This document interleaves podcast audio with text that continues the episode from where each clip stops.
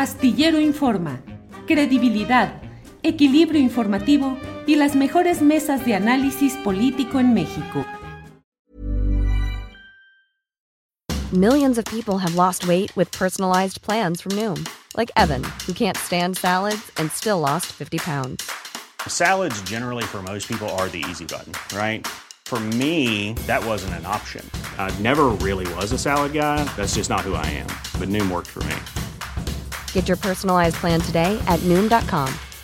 Real Noom user compensated to provide their story. In four weeks, the typical Noom user can expect to lose one to two pounds per week. Individual results may vary.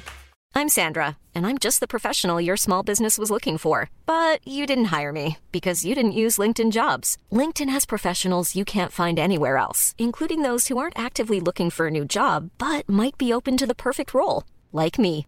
In a given month, over 70% of LinkedIn users don't visit other leading job sites. So if you're not looking on LinkedIn, you'll miss out on great candidates like Sandra. Start hiring professionals like a professional. Post your free job on linkedin.com/people today.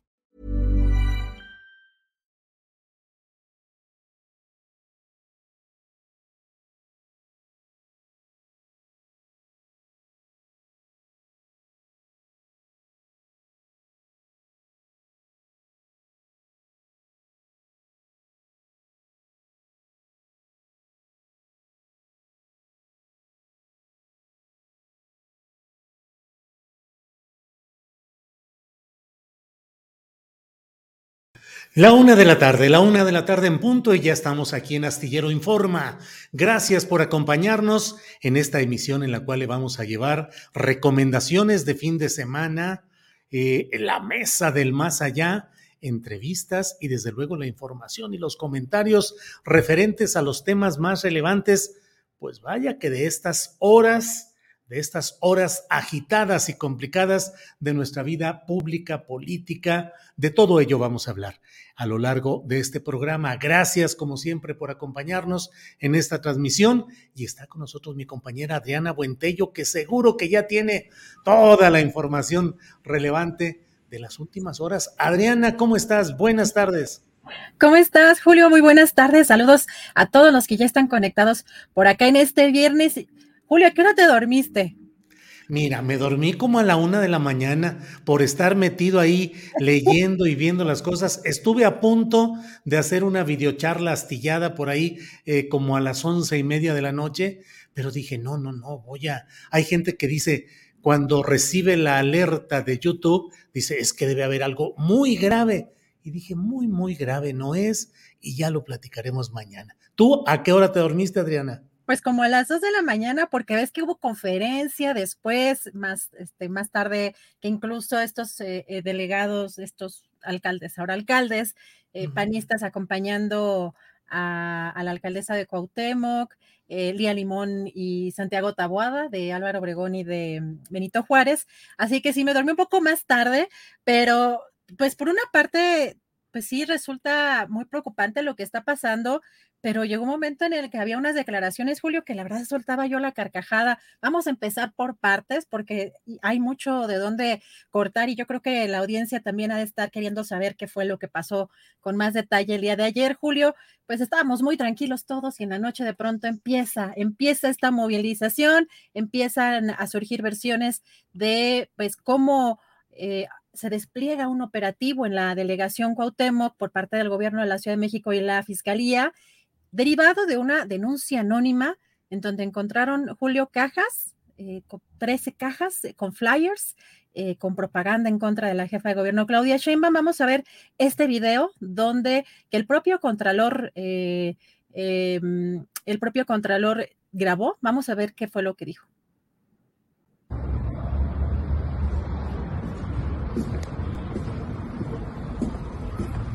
Buenas noches. Eh, soy Juan José Serrano, derivado de una denuncia ciudadana que inició el órgano interno de control eh, referente a documentación que se encontraba en la Dirección General de Desarrollo Social. Eh, el órgano interno de control vino a ubicarla y se encontró todo esto.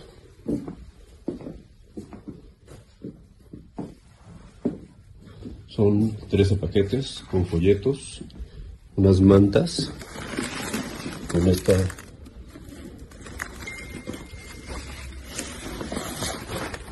pues, que dicen esto.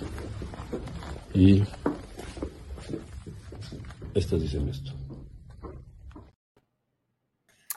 Y ahí empezó toda la rebatiña, toda la, eh, qué, qué escenas y qué cosas se fueron produciendo a lo largo de estas horas que nos mostraron pues el carácter iracundo, ya conocido, pero ahora potenciado, de la alcaldesa de Cuauhtémoc, Sandra Cuevas, una actitud iracunda, un aire que resulta muy eh, autoritario en términos laborales, de se me meten, se me meten, se me acomodan, se me retiran de aquí, esta es mi alcaldía. Es decir, una serie de expresiones que ya abordaremos en los puntos uh, finos de índole jurídica y administrativa de este asunto, Adriana, pero por lo pronto, la verdad es que Ángeles y yo, que estábamos viendo los videos y todo, pues estábamos realmente entre sorprendidos y, e hilarantes a veces de la conducta de este personaje, Adriana.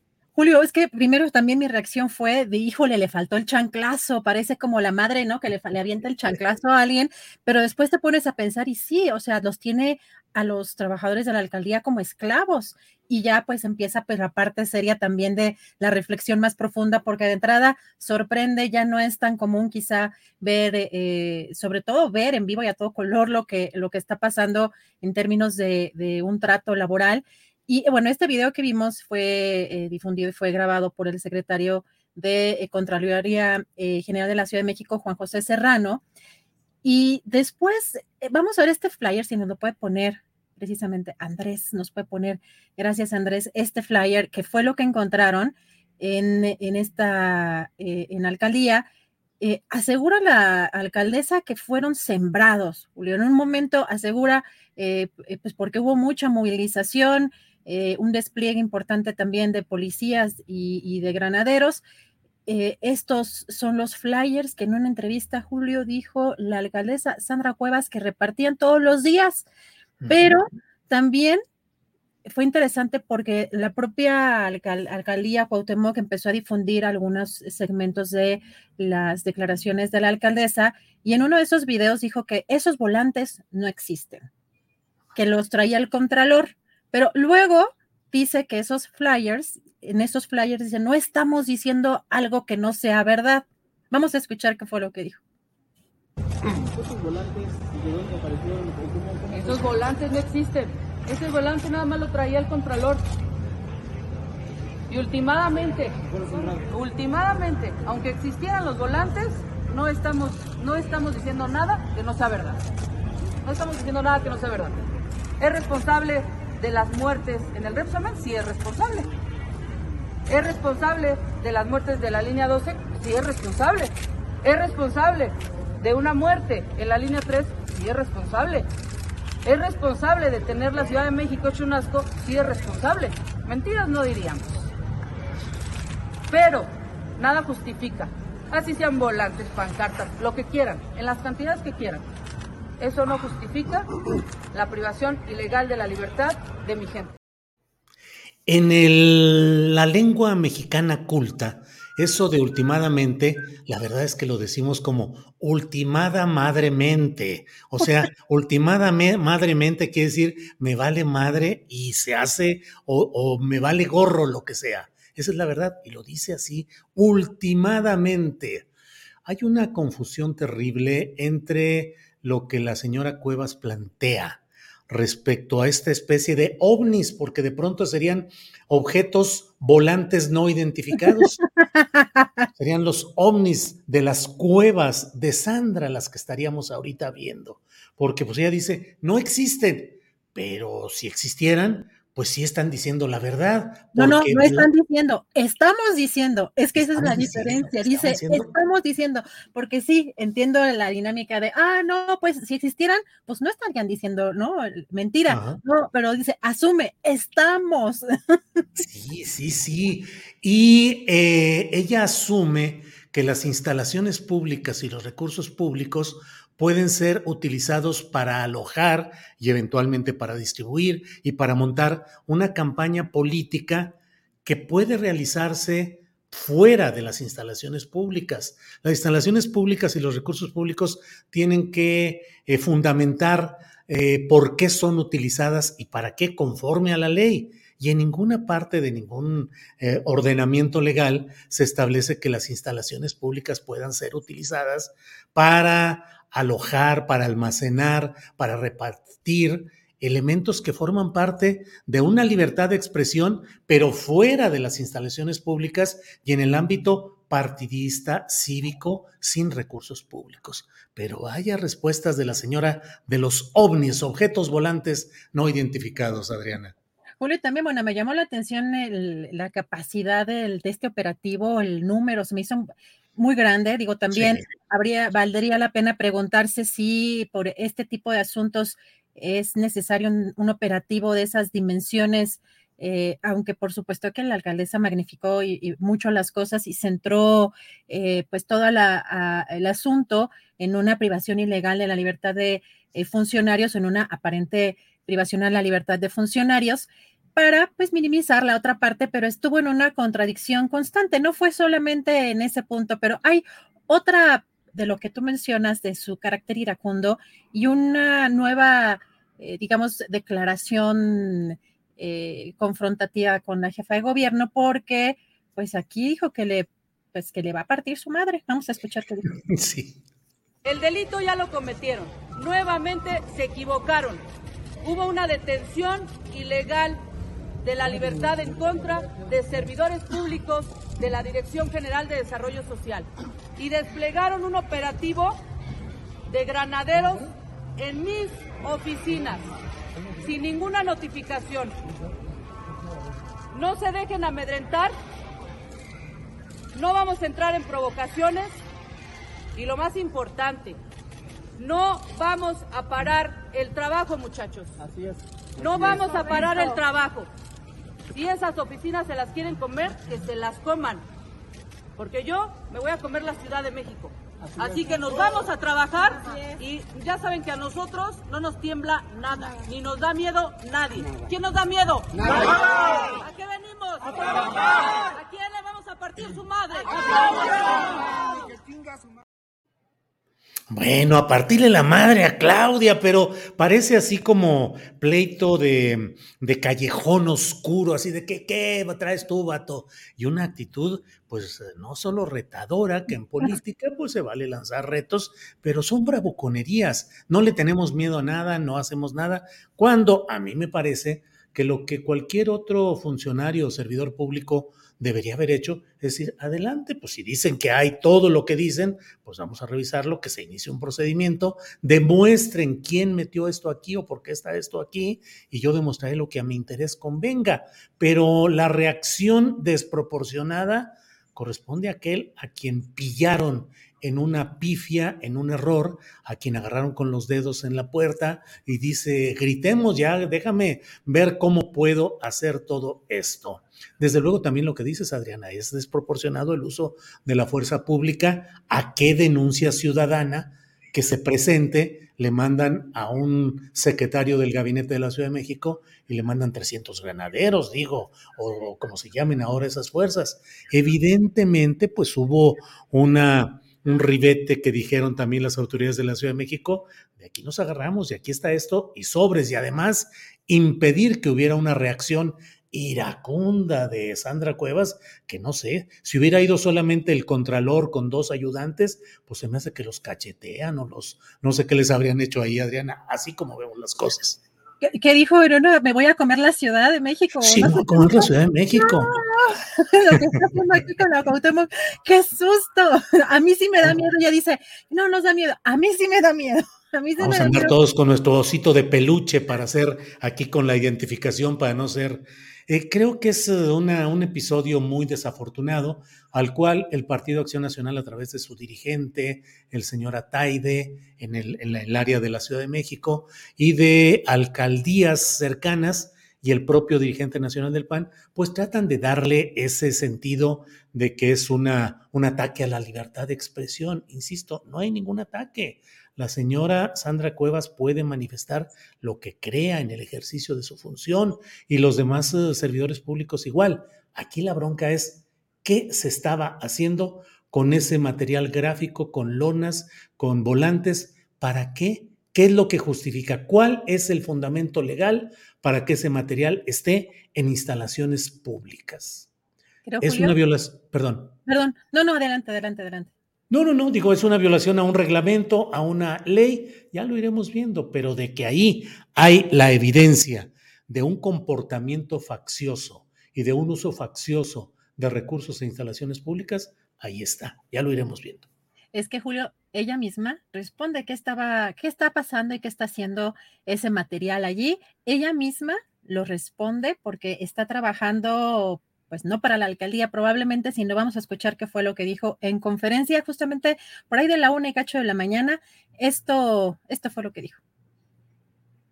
Yo, a diferencia de ti, Claudia Sheinbaum Pardo, me defiendo uno a uno.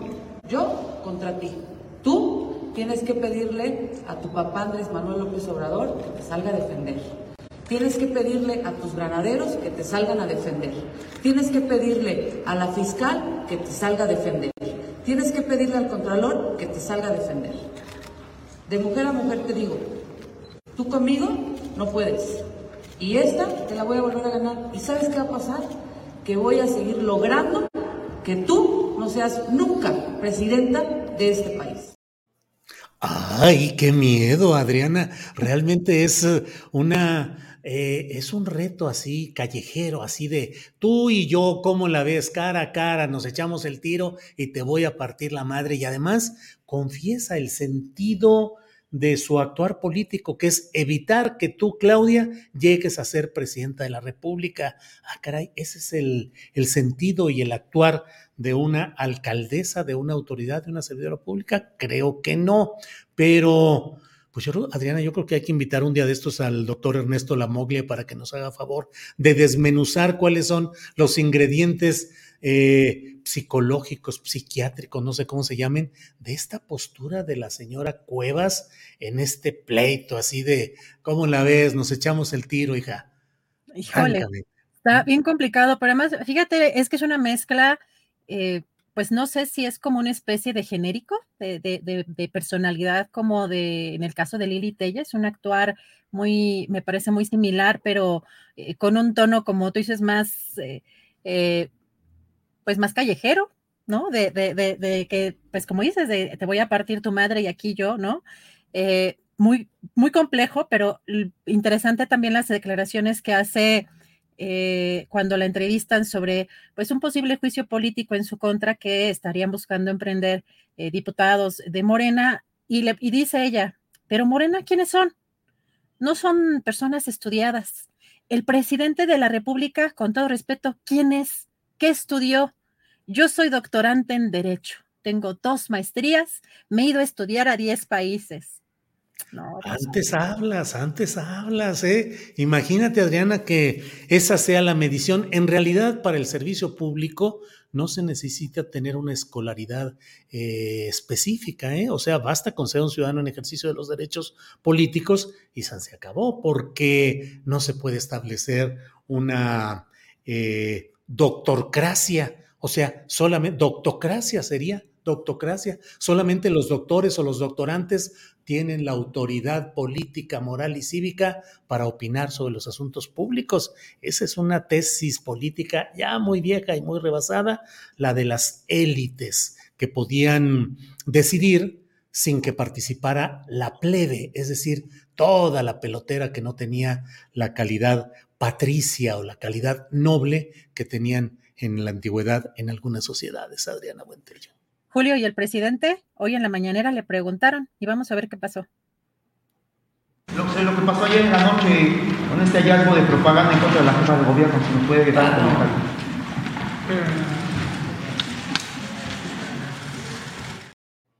Pues es que es un asunto realmente deplorable que sí sirve porque muestra, mira, yo puse de inmediato anoche un tuit en el cual decía, lo más grave no es el hecho de haber encontrado esta propaganda de guerra sucia en eh, instalaciones de la alcaldía.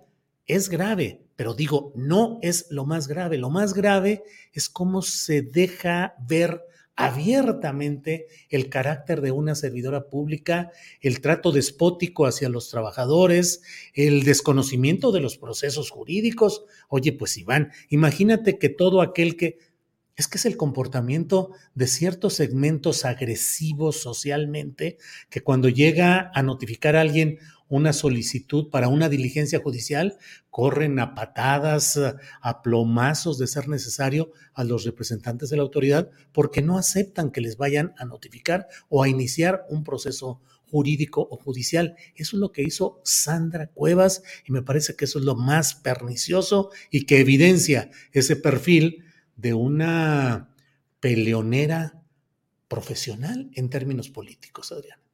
Julio, sí. Y además me, pregunto, como te comentaba, si este despliegue eh, tan grande como el que ayer vimos en esta alcaldía Cuauhtémoc, no victimiza también por un lado a la alcaldesa y la pone en el foco electoral, porque también que los mueven a un personaje como Sandra Cuevas, clasista, narcisista, con tintes fascistoides, ese autoritarismo precisamente que mencionas, Julio, que, que dejó, eh, que evidenció el día de ayer, pues te digo, parece que tiene como esclavos a los, a los trabajadores de la delegación y también, pues vale la pena preguntarse si en la boleta electoral para el 2024 en la Ciudad de México van a estar, por ejemplo, Omar García Harfuch de un lado y Sandra Cuevas del otro. ¿Qué nos espera a los ciudadanos de la Ciudad de México, Julio? Imagínate, no, Adriana, no pongas eso. No sé, porque me da ganas de sacar la botella de mezcal. Julio, pero antes de, irnos a la siguiente entrevista, porque ya están unos, eh, en, unos momentos por entrar eh, nuestro invitado, Fíjate eh, lo que dijo la jefa de gobierno de la Ciudad de México precisamente al respecto de esto que pasó el día de ayer. El tema es que se encontró una gran cantidad de propaganda que se llama Guerra Sucia, no tiene otro nombre, una campaña en contra de la jefa de gobierno en una oficina pública Entonces, quieren minimizar el asunto algunos medios. Y para mí, en realidad, es la evidencia de una guerra sucia que hemos venido diciendo que existe. Y no es de una alcaldesa, es eh, de la oposición, del conservadurismo, particularmente del PAN. Entonces, lo que demuestra es que el PAN no, el PAN destruye, no construye. Y la pregunta es, ¿por qué hay una guerra sucia contra la jefa de gobierno?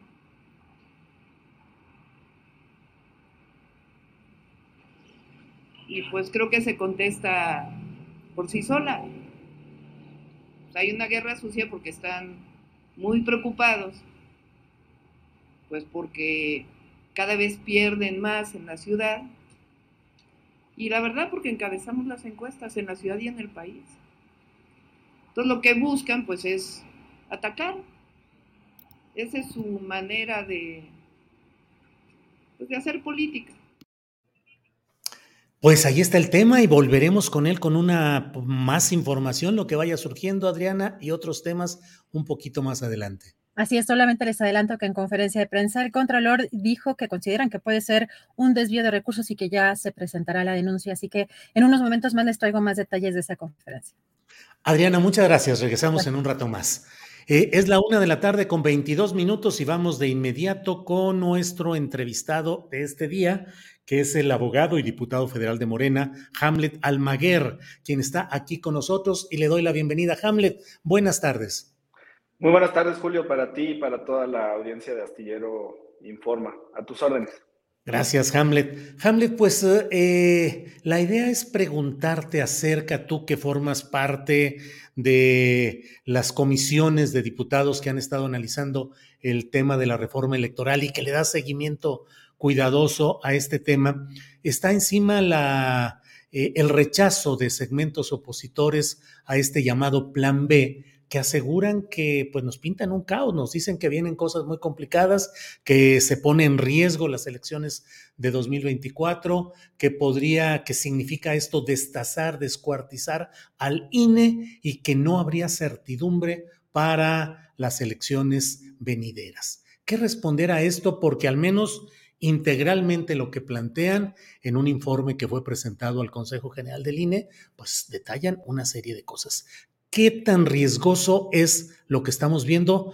Claro, insisto, con el eh, señalamiento de que tú eres diputado federal por Morena y que has formado parte de estas comisiones de análisis de la reforma electoral. Hamlet. Muchas gracias, Julio. Estaba muy atento al programa antes de entrar. Primero, si me permites, pues condenar esta guerra sucia en la Ciudad de México, particularmente la alcaldía Cuauhtémoc, en contra de la jefa de gobierno Claudia Sheinbaum. En la última semana, pues hemos visto ataques eh, contra los aspirantes a la presidencia de la República por Morena, en contra del canciller Marcelo Ebrard, por eh, supuestas negociaciones con Pompeo que en realidad pues nunca se materializaron en un acuerdo, en una negociación. Cada eh, país propone las cosas conforme a sus intereses, pero el papel en la representación exterior de México ha sido muy digno. Ahora, en este caso, pues claramente el uso, indicios por lo menos del uso de recursos públicos para atacar a la jefa de gobierno y un llamado a la unidad al interior del, del movimiento y siempre, en toda circunstancia, defender a nuestras y nuestros aspirantes. Segundo, ya en el tema electoral, yo creo que va en la misma línea porque el INE está manifestando a través de sus consejeros un riesgo sobre las instituciones democráticas de cara al proceso del 24 que inicia en septiembre, en el que muy claramente Morena como marca, como partido, aventaja en todas las encuestas a la coalición opositora y al Movimiento Ciudadano para llevarnos de nueva cuenta a la presidencia de la República y la mayoría parlamentaria en las cámaras. Entonces Lorenzo y Ciro, antes de irse, dentro de poco más de, bueno, les queda febrero y marzo de 63 días, 64 días están por irse, pues están intentando desestabilizar eh, la narrativa y generar también pánico. Y no es así. Ellos mismos hace dos meses decían que la reforma del Plan B era cosmética, que no tenía impacto profundo y ahora resulta que compromete las elecciones de 2024. Y no es así. Mira, eh, primero, ellos quieren defender a una burocracia dorada que le cuesta al país cientos de millones de pesos al año. Y me refiero aquí a los vocales ejecutivos en las juntas distritales y locales. Con la reforma, lo único que dejamos en los eh, consejos distritales es un enlace operativo que se encargue del registro federal de electores, de la credencialización, porque es una actividad permanente. Desde nuestra percepción, no es necesario tener personal permanente para capacitación y organización, porque eso solamente se da en los procesos electorales federales una vez cada tres años. Ellos quieren tener personal que todo el tiempo esté diseñando cartografía. La tecnología se puede utilizar para diseñar los límites de los distritos cada dos años y medio de cara al proceso electoral, con ayuda y colaboración también del INEGI, que analiza muy bien los flujos migratorios, la variación en la densidad eh, poblacional en las entidades eh, federativas. Segundo, les estamos ayudando. Cuando nosotros reformamos para que el INE deje de gastar 700 millones de pesos en la renta de 900 módulos, cada módulo nos cuesta 800 mil pesos a los mexicanos eh, al año. Son rentas altísimas. La verdad es que vamos a desarrollar un análisis porque los números no checan, no dan. Las rentas en esos lugares no cuestan eso. Eh, y lo que estamos haciendo es establecer la obligación del Estado mexicano en todas sus instancias, en los tres poderes de la Unión, en los tres niveles de gobierno, para que colaboren con el INE y los módulos se puedan establecer en bienes del dominio público. Esto incluye universidades, preparatorias, eh, unidades administrativas, ciudades judiciales que se han construido en todo el país en los últimos 20 años. Ahora los servicios están concentrados.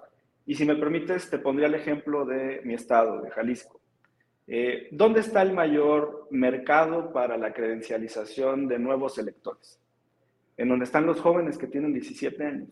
que están por cumplir 18 años de edad. ¿Y dónde están esos muchachos? En las preparatorias. Eh, la Universidad de Guadalajara tiene cerca de 150 mil estudiantes y más de la mitad están en preparatoria. ¿Por qué no colocar los módulos del INE en las preparatorias públicas de las universidades autónomas de todo el país, donde están los muchachos que van a empezar en su vida adulta y adquirir la ciudadanía y por ende tener derechos a votar. ¿Dónde deberían de estar los módulos en las ciudades fronterizas? Donde hay un grave problema de desactualización. ¿Por qué las participaciones en el estado de Baja California rondan 33, 35, 40%? No es porque a los baja californianos no les guste votar, es porque hay una desactualización de los datos del padrón. Los ciudadanos están muy ocupados en su quehacer diario. ¿Por qué no facilitar las cosas? ¿Dónde deberían de estar los módulos de línea en la frontera? Cerca de la línea, en donde están las oficinas del Instituto Nacional de Migración, donde están las oficinas de la expedición de pasaportes, de la Secretaría de Relaciones Exteriores. Y son cosas, la verdad es que no han analizado en el instituto. No está en riesgo el personal y la plantilla que se dedica a credencializar. Y lo que más les duele es la desaparición de sus fideicomisos dorados para su retiro, los fideicomisos VIP, que el Contralor Interno del Instituto ya ha denunciado en su informe de resultados y de observaciones, en el que han depositado más de 1.500 millones de pesos de manera irregular para el retiro de los altos funcionarios del INE. Julio. Hamlet, eh, se señala por parte de quienes eh, critican este plan B, así llamado el plan B electoral, dicen que el Estado mexicano va a prescindir de un servicio profesional de carrera electoral virtualmente, es decir, con funcionarios que en diferentes demarcaciones llevan años aprendiendo y cumpliendo con una función que no pueden ser removidos más que a riesgo de crear incertidumbre y crear errores que serían capitalizados posteriormente. ¿Cuántas personas se estima que van a, a, dejar de trabajar en la estructura del INE y qué tanto se puede perder ese capital humano especializado? Mira, ahí ni Lorenzo y Ciro se ponen de acuerdo. En una entrevista, Ciro Murayama dijo que eran 2.000 en otra entrevista, Lorenzo Córdoba dijo que eran 7.000. Si son 2.000, estaríamos eh, hablando de 70 funcionarios por cada entidad federativa. Es, es, poco en realidad, y es a la alta burocracia. Son estos vocales de las juntas eh, distritales, tenemos 300 distritos en el país, 5 vocales en cada una, se quedarían funcionando solamente con un vocal encargado del registro federal. Entonces ahí se irían cuatro vocales por cada uno de los 300 distritos que te dan 1.200 personas, con salarios cada uno de ellos de 60 mil pesos mensuales. Y que fuera del proceso electoral federal en realidad no realizan funciones eh, relevantes. Dicen que está en riesgo, por ejemplo, la localización de las casillas. Eh, yo he participado, Julio, en tres elecciones presidenciales y las tres veces he ido a votar al mismo lugar. Yo le pregunto lo mismo a la audiencia. Normalmente las casillas se colocan en las mismas escuelas, en las mismas plazas, en los mismos mercados. Eh, yo la verdad no entiendo qué hace un eh, encargado de instalar las casillas más que calificar la lista que ya estaba de la elección pasada y una muy ligera actualización en el caso de las ciudades que están en expansión y en crecimiento, para colocar las nuevas eh, casillas. Pero esto ocurre en algunas entidades de la República y la densidad poblacional de México, la demografía de nuestro país, ha llegado a un punto de estabilización con un crecimiento promedio de 1% anual en la población del país. Entonces, el incremento no es así eh, exponencial para la necesidad de hacer análisis muy acuciosos de ahora dónde vamos a poner las casillas, pues están en los mismos lugares. Eh, simplemente pues son becas doradas, imagínate, 1.200 personas eh, que sobran cobrando 60 mil pesos mensuales a costa del, del erario, Julio. Sí. Hamlet, em, el presidente de la República dijo ayer que los responsables, quienes ponen en riesgo las elecciones, son precisamente estos consejeros electorales o esta élite electoral. Y preguntó, dijo, ¿no son ellos los que permiten el relleno de urnas y la falsificación de actas? No son las autoridades electorales las que se roban los paquetes y ayer los propios consejeros, o al menos las voces más eh, eh, activas de ellos, como Córdoba y Murayama, dijeron retar al presidente a que les demuestre cuándo ha habido en la existencia del INE relleno de urnas y falsificación de actas. ¿Se sigue produciendo este fenómeno o ya no, Hamlet? Claro, pero ahora se hace a gran escala, a través del sistema financiero. Financiamiento ilícito de campañas o de BREC, no hace mucho, en la pasada elección eh, presidencial, 2018, 2012, eh, antepasada elección presidencial, el sexenio anterior, eso es lo que me refiero. Eh, monederos de Monex también, no hace mucho. Entonces estos fraudes se siguen realizando. ¿Dónde hay otro problema, Julio? En las casillas zapato, donde no hay representación partidista. Y esto lo vimos en la elección de 2006, en donde el presidente López Obrador gana en gran parte del país, pero problemas eh, muy localizados en regiones del Bajío, Guanajuato, Jalisco, Aguascalientes, Querétaro, con casillas de 650 a 20, 700 a 10, cosas inverosímiles donde no había representación de, de Morena. Yo por eso insisto en la necesidad de utilidad de las urnas electrónicas, Julio, del, del voto electrónico, porque que nos puede ayudar mucho a prevenir este tipo de, de conductas. También ¿Cómo se hace el fraude cuando no hay representación de casillas? Esto ocurre al cierre. Tienes un paquete de boletas que no se han utilizado y tienes tu listado nominal en el que van tachando las personas que participaron. Para lograr una afluencia como la que te comento de, la elección del 2006 de 650 700 electores, tendría que haber unas filas enormes en la casilla eh, todo el tiempo, durante todo el día. Y esto no ocurre salvo en contadísimas eh, excepciones. Entonces, al momento del cierre, si no hay representación de eh, la coalición de izquierda, en ese momento era PRD, PT y Convergencia o MC, no me acuerdo cómo se llamaba en ese momento, eh, pues lo que ocurre es que los demás representantes partidistas se ponen de acuerdo con la mesa directiva de casilla y en ese momento de las boletas que no han sido utilizadas se introducen a la urna incluso con tendencias de la misma marca. Lamentablemente pues, no se pudo desarrollar el conteo voto por voto, pero de que se hace, eh, se hace, Julio, y pues incluso hay un problema también con las boletas eh, que se imprimen en exceso respecto del número de electores en las, en las casillas. Esos son los mecanismos financiero y operativo en los que siguen existiendo irregularidades en la eh, elección.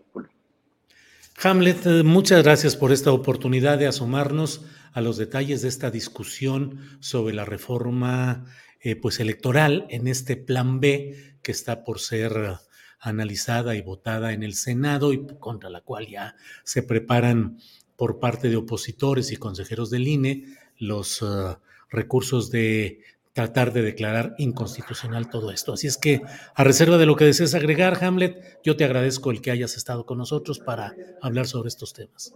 Sí, Julio, tuve la oportunidad de leer eh, la acción de inconstitucionalidad que presentó Marco Cortés y de escuchar los argumentos que ha expresado en medios de comunicación el diputado Santiago Krill.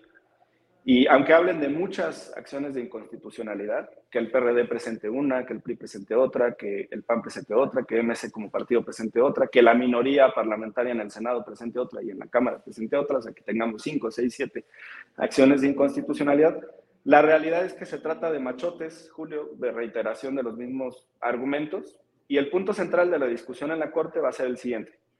En este momento, con la ley de comunicación social, es, de un lado, la libertad de expresión de los servidores públicos, más el derecho de acceso a la información de la ciudadanía, que se entera a través de estos canales, programas, pero también de lo que nosotros eh, como servidores públicos declaremos en cualquier eh, plataforma. Y del otro lado, lo que la oposición califica como el principio de equidad en la contienda aplicado a las restricciones que tendríamos los servidores públicos para pronunciarnos en época electoral. Y ese julio va a ser debate constitucional en la Corte en este punto que ya está aprobado y respecto de las acciones de inconstitucionalidad que ya han sido eh, presentadas. Te agradezco mucho por la oportunidad. Me encuentran en Twitter como Hamlet-Almaguer. Muy buen día a todos. Hamlet, muchas gracias. Hasta pronto. Gracias. Bien, pues son, es la una de la tarde con, déjeme ver, la una de la tarde con 38 minutos.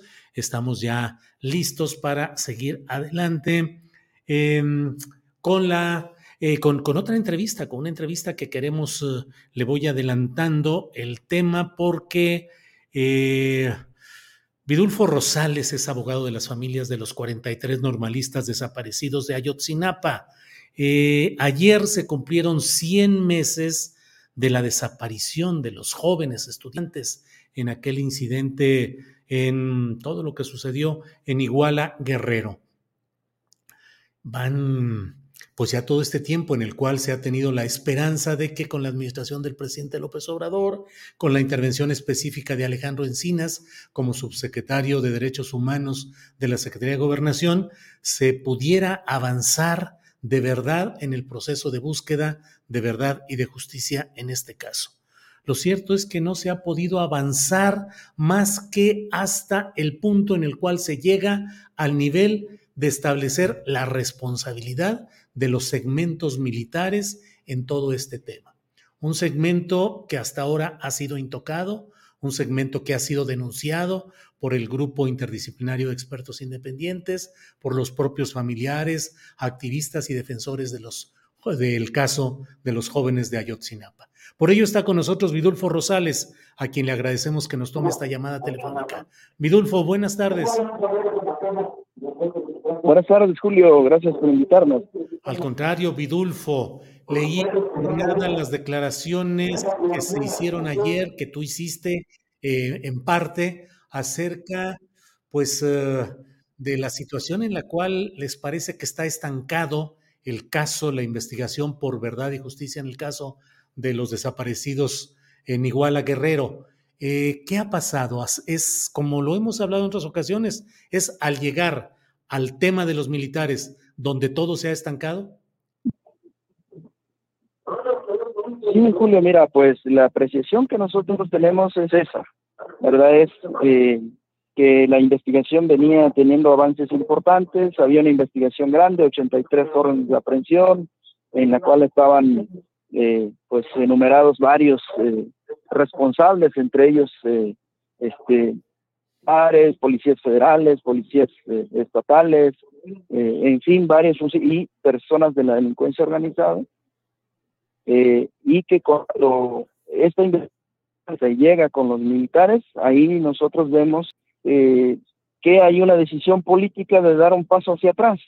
No hay una decisión política eh, de, no avanzar con los militares y creo que nosotros decíamos ayer, pues falta la palabra del presidente. O el presidente dijo claramente, tope donde tope, sea quien sea, yo no tengo compromisos con nadie, yo llegué por el voto del pueblo, entonces mi compromiso es con el pueblo, no es con nadie.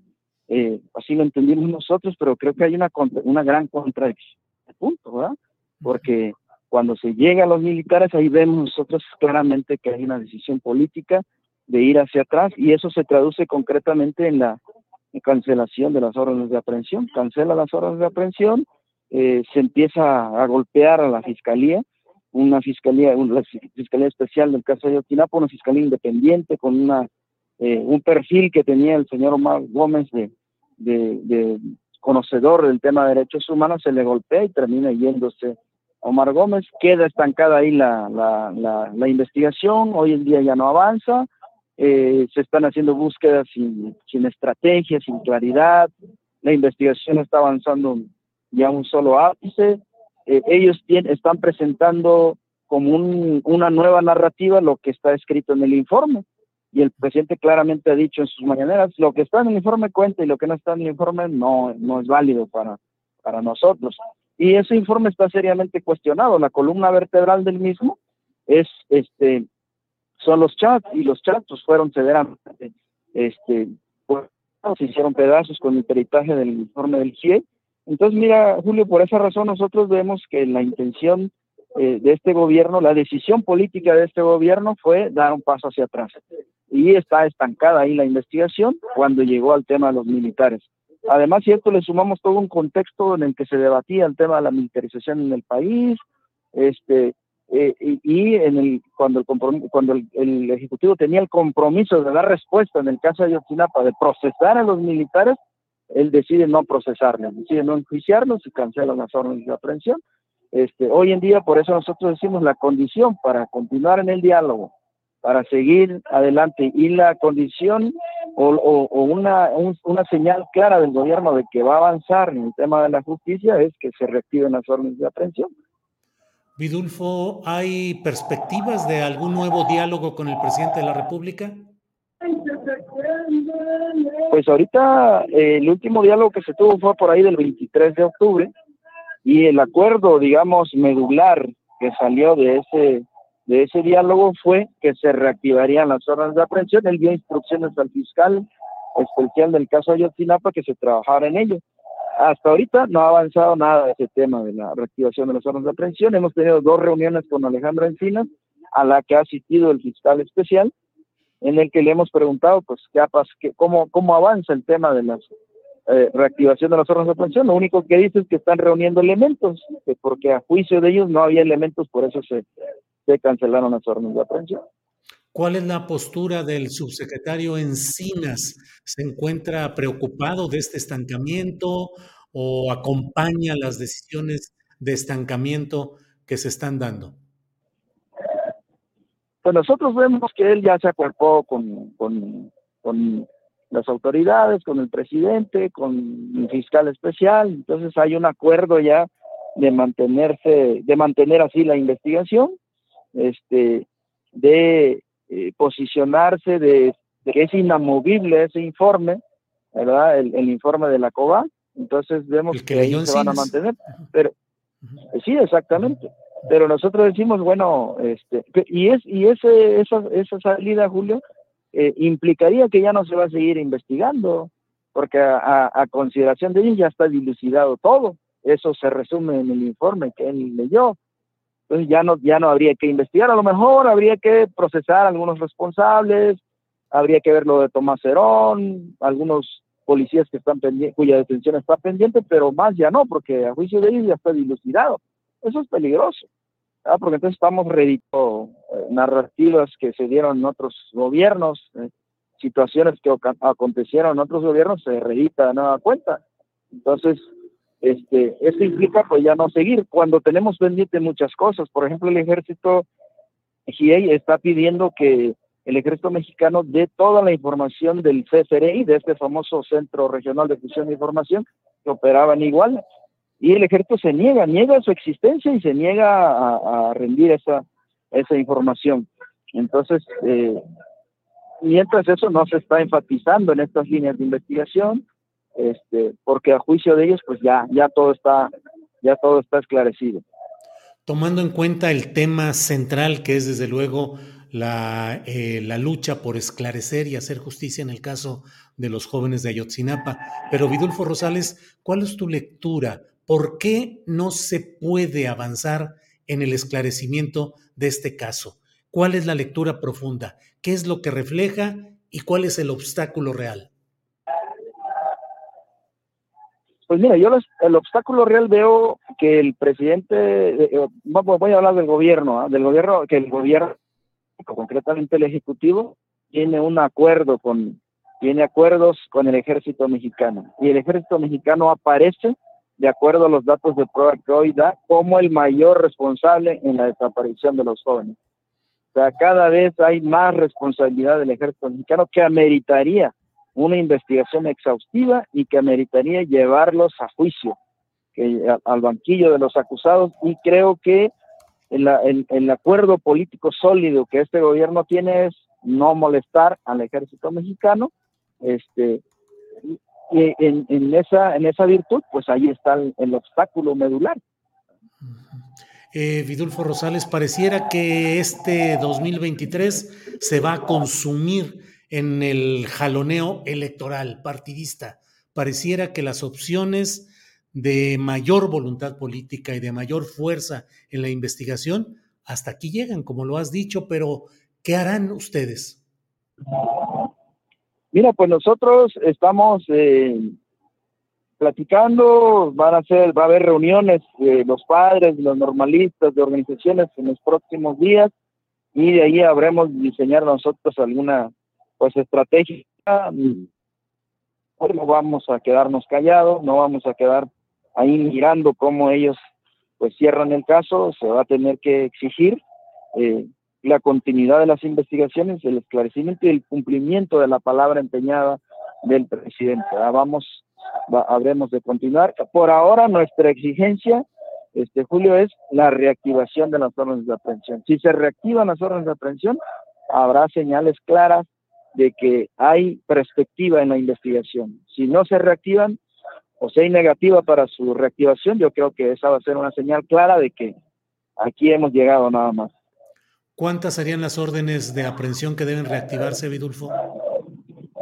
Son 21 órdenes de aprehensión, 16 contra militares y 5 contra funcionarios de, de Guerrero.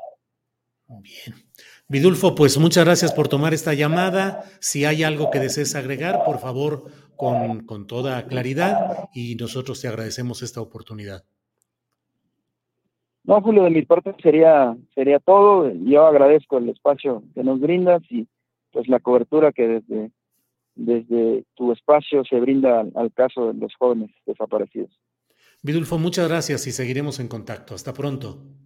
Gracias, Julio. Buena tarde. Gracias.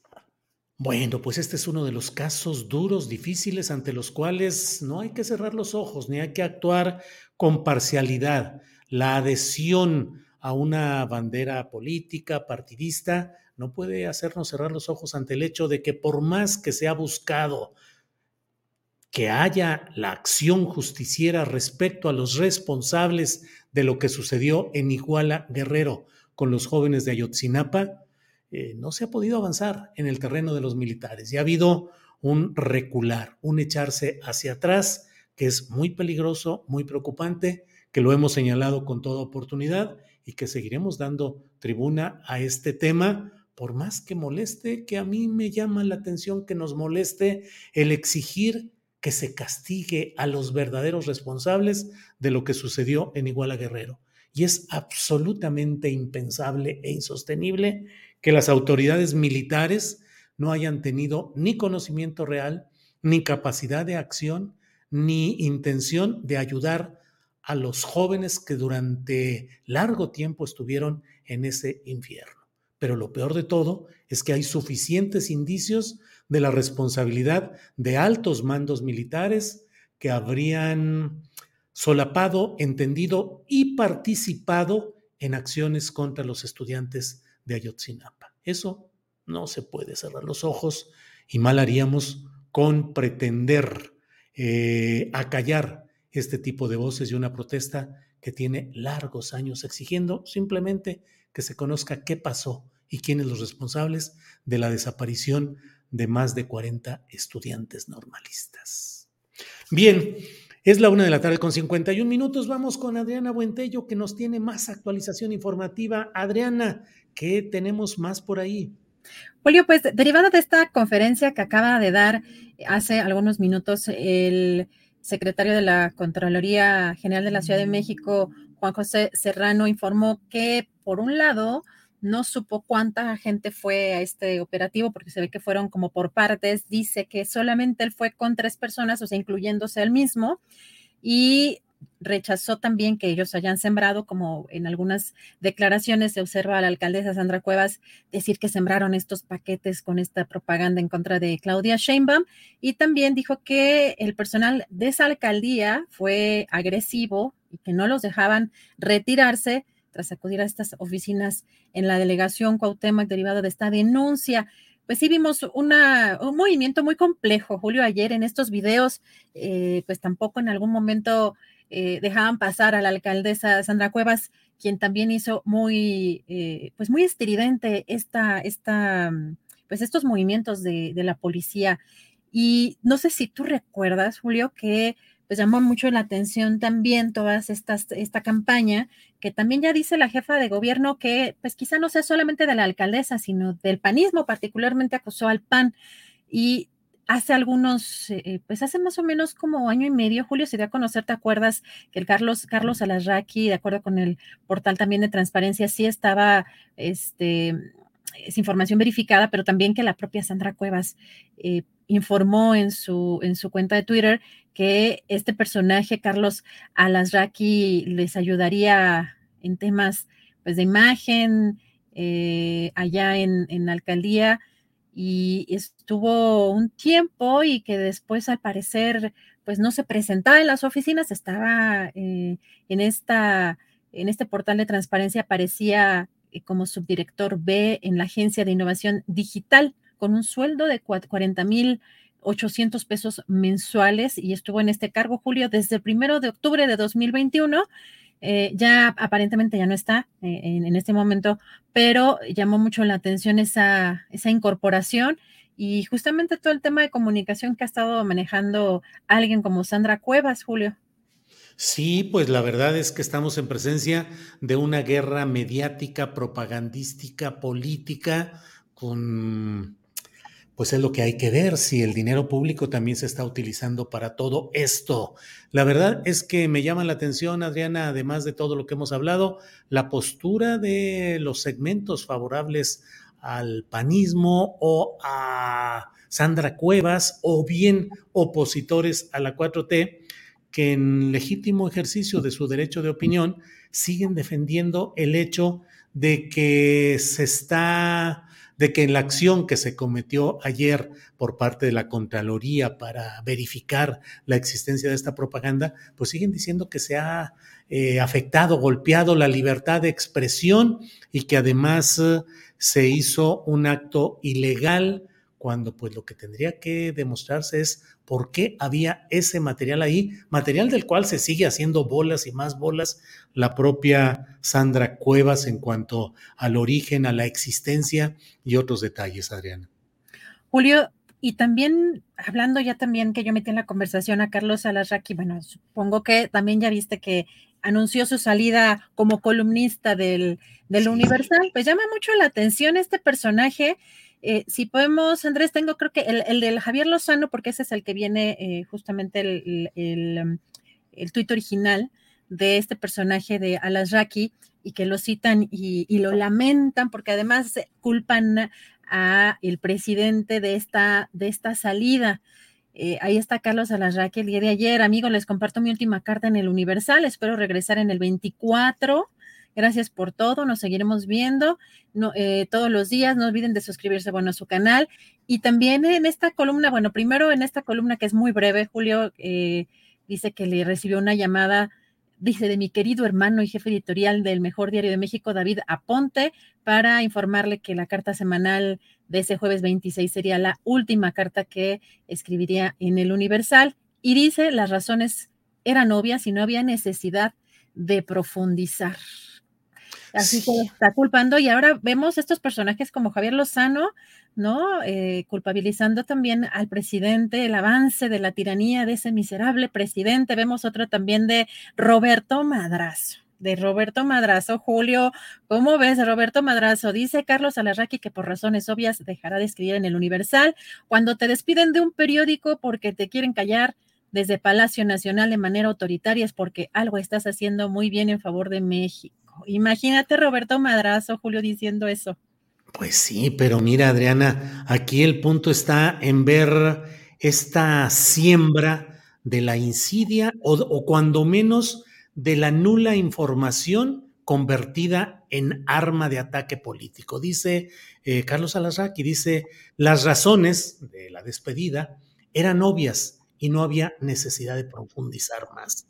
Llevo pues ya más de un año, año y medio, dos años eh, diciendo, Adriana, que no conozco hasta este momento ninguna prueba periodística entre periodistas de hechos sucedidos en periodismo que impliquen la prueba de una orden o una sugerencia imperiosa de Palacio Nacional o sus funcionarios para correr o mover algún personaje de los medios de comunicación porque si nada más se dice las razones eran obvias y no había necesidad de profundizar más, no, pues yo creo que al contrario, porque aquí hay varias circunstancias.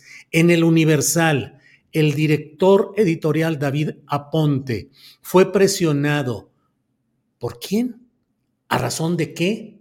¿En aras de qué? ¿Y por qué ese periódico y esa dirección editorial aceptaron las presiones del tirano miserable, como dice Javier Lozano? Y por otra parte, ¿por qué el propio afectado, en este caso el señor Alasraqui, como antes otro de sus partícipes en las, en las uh, pláticas de internet que tienen, que es el señor Ángel Verdugo, que también dice, pues me corrieron de, de Excelsior, de imagen. Bueno, pero ¿quién, cómo, con qué palabras, bajo qué circunstancias? O sea, entre periodistas tenemos que dar pruebas periodísticas, porque si no, pues se queda solamente en esto, en razones que eran obvias y no había necesidad de profundizar. No, hay que profundizar y hay que decir exactamente las razones. ¿Quién presionó a David Aponte? ¿Quién presionó al Universal? ¿Quién ordenó que retiraran a Carlos Alasraqui? ¿Por qué Carlos Alasraqui no dice la neta del planeta sobre este tipo de asuntos? Y cuando ya no hay el, el mismo tipo de uso de recursos para eh, de publicidad en el gobierno hacia los medios. Ahora vamos a ver lo que puso Ferris de Con. Es que de pronto resulta cómico. estos personajes, perdón, pero es que o sea, es, es, es, irreal que estos personajes que, que, han vivido de este tipo de periodismo, eh, pues de, de, de, medios que pues tienen esos compromisos y que se alinean o que incluso de manera directa reciben eh, pues ciertos privilegios, Dice, ¿cuándo, llegar, ¿cuándo llegará el día en que un medio de comunicación independiente, entre comillas, defienda periodistas que le dan vida y no intereses del gobierno en turno, Dios? O sea, de verdad, Julio, perdón, pero sí. sí, sí, sí o sea, no, no, es, es, es increíble el cinismo y luego de un personaje que ha estado en ese tipo de medios. ¿No? El periodismo independiente es otra cosa, no entienden de qué se trata ni siquiera el periodismo, ni, ni por supuesto el, el defender a los periodistas, eh, ay, no, bueno, es eso sí, un completo cinismo. Pero, pero tenía, o como dicen, tenía que sacarlo de mi, de mi ronco pecho. Sí, sí, sí, haces bien, haces bien. Pues, uh, Adriana, eh, vamos a entrar ya en unos segunditos con la mesa del más allá y regresamos contigo, Adriana, con más información que seguramente, porque ahora estamos en esas, Adriana, de que decimos, bueno, hasta el ratito y se va juntando, juntando, juntando material, como siempre decimos, como para ponerle segundo piso al programa. Regresamos en un ratito, Adriana. Así regresamos en un ratito, Julio. Gracias. Gracias. Bueno, pues uh, sí, yo sigo lanzando esa, pues esa invitación que he hecho en más de una ocasión.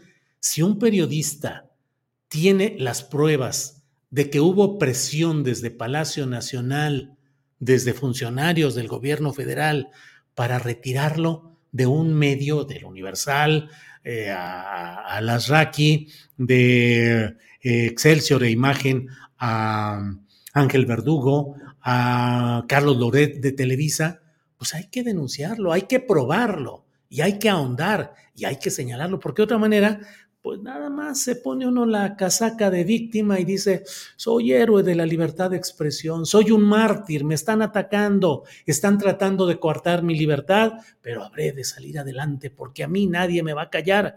Bueno, pues no callen exactamente los términos en los que habría dadose dicha presión gubernamental, porque si no, pues entre puro choro nos quedamos. Bien, son las dos de la tarde con un minuto, las dos de la tarde con un minuto. Vamos adelante con nuestro programa y mire usted, ya está lista, ya estamos por entrar. ¿Qué cree usted? A la maravillosa, sensacional y sensual mesa del más allá. Qué Horacio, ¿a poco no es tan bien sensual si tienen ustedes más admiradores que nada, que les echan porras por todos lados? Hoy no, sí, claro que sí, pero ahorita estoy viendo que somos, eh, en el chat están eh, 17.706 personas, estamos sí, rompiendo sí. récord, estoy feliz por, por Astillero Informa y por el público también que está ya preguntando si tendremos algún tema ahí, saludos a Julián Falcón y a todos los que escriben, que son, son este, maravillosos, que están aquí bien prendidos en el chat. Hola, Órale, hola. Horacio. Eh, Fernando hola Rivera Calderón, ¿es sensual o no es sensual esta mesa con ustedes? No, por supuesto, yo, yo me, me excito todos los viernes. Eh, por, por, eso sale uno nada más de, de, de, en este, de, de aquí para sí, sí. Sí, no, no, no, porque no quiero compartir este, mi, mis lubricaciones, mis pensamientos este, más este, profundos. No, no, no, claro. ¿Cómo no excitarse eh, ante la inteligencia? Deja, deja tú la, la buenez de Horacio Franco, y, la sabrosura de Ana Francis Moore y tu, la jacarosidad, la ¿cómo se diría? Jacarandosidad. Jacarandosidad de Julio Astillero. Lo que, lo, que, lo que prende, lo que excita, pues es la inteligencia de mis amigos que, que adoro y que siempre me dejan este, con muchas ideas alrededor. Órale, Ana Francis, con tu microfonito que está, ya está. Ana Francis, bienvenida. ¿Esta mesa qué tiene? ¿Inteligencia, humor y también sensualidad, Ana Francis? También sensualidad, Julio, porque te voy a decir, o sea, choro mata carita, pero chiste mata todo. Ah, ¿De veras? Sí. La verdad es que las mejores escenas de sensualidad que pueda cualquier persona recordar en su vida seguramente están relacionadas con grandes carcajadas. Ahí he leído de mujeres que dicen eh, que a veces lo que más les impacta es que su pareja les haga reír, les haga que tenga humor, que tenga inteligencia, humor inteligente. Pues es que cae bien, ¿no, Julio? Porque la vida es compleja y entonces, pues sí, la neta es que con humor, ¿de dónde crees que tenemos tanto éxito Fernando Rivera Calderón y yo? Ándale, muy bien. Muy bien, excelente. Horacio Franco, ¿alguna vez te han dado ganas de partirle la madre a alguien? no, fíjate que no, no físicamente, porque soy odio con, con, con O mayúscula o con O superlativa la violencia física. Es para mí, desde niño, ha sido lo más degradante, lo más, lo más eh, terrible, lo más, eh, pues lo que más rebaja al ser humano, la violencia física. Es algo que, que no, no puedo yo ni concebir, ni entender, ni nada, ¿no? Ni contra, ni contra cosas, ni contra animales, ni, ni contra personas, mucho menos contra niños o, o, seres desvalidos. Es, para mí es horrible pero en el sentido metafórico, en el sentido de, de, poder darle una lección a alguien, para que aprenda, precisamente por los elementos que decía Ana Francis, ¿no? La, inteligencia, los argumentos, la cuestión de las acciones, ¿no? Sí me han dado ganas de partirle la madre, no, no, no, no de esa manera, pero sí de, de, sí de entablar una cuestión de, de, dialéctica y órale, pues ahora sí vámonos a los catorrazos, pero intelectuales. Eso es, pero, pero muy poca gente se deja, ¿eh? Porque cuando alguna gente te levanta algún falso, o alguna gente te denuestra, o alguna gente inventa, pues sí, obviamente, obviamente se esconden después porque saben que eso no es verdad, ¿no? ¿Qué es lo que le pasa a la oposición con el presidente? ¿Qué es lo que le pasa a muchos detractores de cualquiera de nosotros, ¿no? Este, eh, esconden, esconden la tienen la piedra y luego esconden la mano porque finalmente no hay argumentos. Entonces es muy difícil llegar a partirse la madre de una manera realmente digna porque, porque, porque no se dejan nada más. Entonces, sí me han dado realmente de, de, de, de dialogar, de, de, sí, de, de, desvestijar, dijéramos, a alguien con argumentos y con elegancia, pero no se dejan, porque la elegancia en la gente que, que provoca como, como, como Sandra Cuevas en ese sentido, la elegancia no está eh, en, su, en su lista de, de, atributos, pues, ¿no? Y esto, la, la cuestión, si tú me lo preguntas por lo de la cuestión de lo que dijo que hay romper en la madre a Claudio Sheinbaum, pues sí, obviamente pues tiene mucha cola, que tanta cola que le pisen esta señora de la Cuauhtémoc, que obviamente pues no se atreve a, dialogar con, y, aparte pues la cacharon con las manos en la masa, pues con esta publicidad, que ojalá que se demuestre, yo no lo hubiera hecho así como lo hizo la policía, yo no lo hubiera hecho, yo nada más lo hubiera dejado en evidencia, miren lo que hay, hubiera sacado fotografías, hubiera sacado este video, miren lo que están haciendo aquí y vámonos, nada, nada de policía ni nada, no sé, lo hubiera hecho bueno, sí, sí, ya viste a Fernando Rivera. Se fue Fernando Rivera Calderón también. Horacio, sí, gracias, Horacio. Ana Francis, se cortó, se pasmó 30 segunditos, Horacio, pero todo lo esencial ya está dicho. Ana Francis, eh, ¿alguna vez te han dado ganas de partirle la madre física o políticamente a alguien que no sea algún enmascarado que está por ahí? Físicamente algunas veces en mi vida, políticamente todos los días, Julio, claro que dan ganas, pues, ¿no? Em, en algún tiempo de mi vida estudié box justamente como para poder canalizar de pronto como las ganas de la... ¡Ah! Y sí es muy útil, ¿no? Porque los tres minutos del round como que te puedes dejar ir con toda la furia y luego pues te tienes que controlar el minuto de descanso. Si no te controlas, no descansas y entonces no aguantas el siguiente round. Entonces es un gran ejercicio. Y la verdad es que eso me ha servido mucho para repeler ataques. Nunca me he leído a nadie a los golpes, pero para repeler ataques ha sido muy útil. Ganas sí, claro, pero pues no, pues no, pues no es mi estilo, digamos, ¿no? Y además es como que muy poco útil, ¿no, Julio? Para lograr nada, es decir, uy, después de los golpes, ¿cómo te regresas, no? Yo viví de niña muchos golpes, no a mí directamente, a mí la verdad es que me tocaron francamente pocos, pero de mi papá a mi mamá muchísimos, de mi papá a mis hermanas bastantes, y yo creo que yo ya lo agarré cansado. ¿Y cómo te recuperas de eso? Es decir, pues ya mi papá podrá haber hecho un montón de cosas buenas en la vida, pero siempre será el señor golpeador, porque ¿cómo te regresas de eso? No? Sí, sí, sí, así son esas cosas. Ana Francis, estamos ya con Fernando Rivera Calderón, quien está arriba del ring en estos momentos. Vea usted qué es lo que nos dice don Fernando Rivera Calderón. ¿Cuál es su próxima pelea? ¿A quién busca partirle la madre, Fernando Rivera? Yo ya estoy listo para que se armen los madrazos, Julio. Venga, ¿para qué la política? ¿Para qué la negociación si todo se puede arreglar como antes? Exacto. A punta de puñetazos. Pero bueno, mira, la verdad, me voy a tener que desenmascarar. Este, prepárense, amigos. Prepárense. Puede ser este. ¡Sas! Es Fernando Rivera Calderón, quien estaba como el enigma monocordio.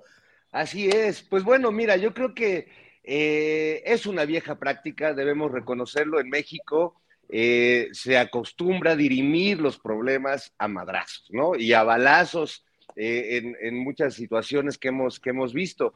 en el caso ya direccionándolo un poco a Sandra Cuevas, pues es que la verdad, ella me parece que es un personaje como que se le perdió a Luis Carroll y a Alicia en el País de las Maravillas, y es esta reina de corazones que ha cambiado el que le corten la cabeza porque le partan su madre, ¿no? Y ahora este, exige que le partan su madre, pues a su principal archienemiga. Y, y, me parece tremendo porque pareciera que, que entre la derecha entre estos grupos reaccionarios del PAN o del PRI, el mismo Alito, que en sus conversaciones hemos visto que todo lo resuelve, pues básicamente, este, partiéndole la madre o este, como en una especie de albur político, siempre tiene que someter al otro, siempre tiene que pasar por encima del otro. Y creo que es algo muy, este, muy de la política mexicana, lamentablemente. Eh, algunos, algunos este, creemos que ya lo habíamos superado, pero personajes como Sandra Cuevas nos devuelven a, a la era de las cavernas, que bueno, finalmente todavía tenemos algunos, algunos pies puestos de ese lado, ¿no? Donde no podemos realmente pasar al diálogo donde todo se vuelve eh, pues una especie de sainete delirante, porque además este personaje creo que ya pues ya trascendió los límites de lo político y ya yo creo que tienes que invitar ya a algunos psicólogos y psiquiatras para hablar del tema de la alcaldesa de la Cuauhtémoc, Julio. Ya se le pues fueron los patitos de la fila, ¿no, Julio? Básicamente me parece que estamos viendo a un ser fuera de sí, lo cual es francamente peligroso, y como distante de la realidad. Es decir, todo lo que es, es muy raro, pues es como, sí, fuera de la realidad. Eh, no necesariamente siniestra, no necesariamente, o sea, sí siniestra, sí mentirosa, sí, etcétera, pero fuera de la realidad. Viviendo en una realidad en la que en efecto ella es la reina y entonces truenan los dedos y las cosas aparecen, ocurren. Este, a ver, ¿quién la denunció? Pues alguien de su equipo, Julio, pues evidentemente, obvio. Pues Ahora, pues no puedes poner, o sea, Imagínate la oficina de desarrollo este, social, de una alcaldía. Son ejércitos de personas las que trabajan ahí, que tienen justamente que ir hacia el territorio, hacia las colonias, atender a la gente, hacer miles de cosas que hace esa, esa parte de la alcaldía. Entonces, tan segura está de que su así, que pues así las cajas de, ¿no? Las cajas de propaganda ahí, porque pues, y a ver, ¿cuántos enemigos crees que tiene allá adentro? Pues es la misma gente que lleva trabajando ahí este, sexenio tras sexenio tras sexenio, todo el, todo el ejército de personas que sostienen las instituciones, no cambian cada, cada sexenio. Toda la gente que le talachea no cambia cada sexenio. Entonces, este delirio, esta cosa tan enloquecida de creer que aquí yo llego y soy la reina, no soy la alcaldesa legítima, soy la reina. Y porque sí, porque tengo mis dos doctorados de 10 países o mis dos maestrías de 10 países, que sigo preguntándome, o sea, sí tengo obviamente la curiosidad desde la mañana, estoy, ¿cuáles serán los 10 países? ¿Cuáles serán los 10 países? Mi reino, porque me contesta esa pregunta, ¿no? Este, pues, ¿qué te digo, Julio? Me salen, me salen de mi ser cosas horribles para decir, que no lo voy a decir porque trato de, trato de, de no atacar a las personas, sino las acciones, ah. pero a su mecha está absolutamente fuera de la, realidad. Y yo difiero un poquito de lo que dijo Horacio del operativo. Lo que pasa es que cuando alguien está fuera de la realidad, o sea, el buen eh, eh, contralor, pues tuvo que salir. Selling a little or a lot. Shopify helps you do your thing however you cha-ching. Shopify is the global commerce platform that helps you sell at every stage of your business. From the launch your online shop stage to the first real life store stage, all the way to the did we just hit a million orders stage. Shopify is there to help you grow. Shopify helps you turn browsers into buyers with the internet's best converting checkout. 36% better on average compared to other leading commerce platforms because businesses that grow grow with Shopify. Get a $1 per month trial period at shopify.com/work. shopify.com/work. Hey, I'm Ryan Reynolds. Recently, I asked Mint Mobile's legal team if big wireless companies are allowed to raise prices due to inflation. They said yes. And then when I asked if raising prices technically violates those onerous 2-year contracts, they said, "What the f*** are you talking about? You insane Hollywood ass." So to recap, we're cutting the price of Mint Unlimited from $30 a month to just $15 a month. Give it a try at mintmobile.com slash switch. $45 up front for three months plus taxes and fees. Promoting for new customers for limited time. Unlimited more than 40 gigabytes per month. Slows. Full terms at mintmobile.com. Amurallado porque, porque esta mujer está fuera de la realidad.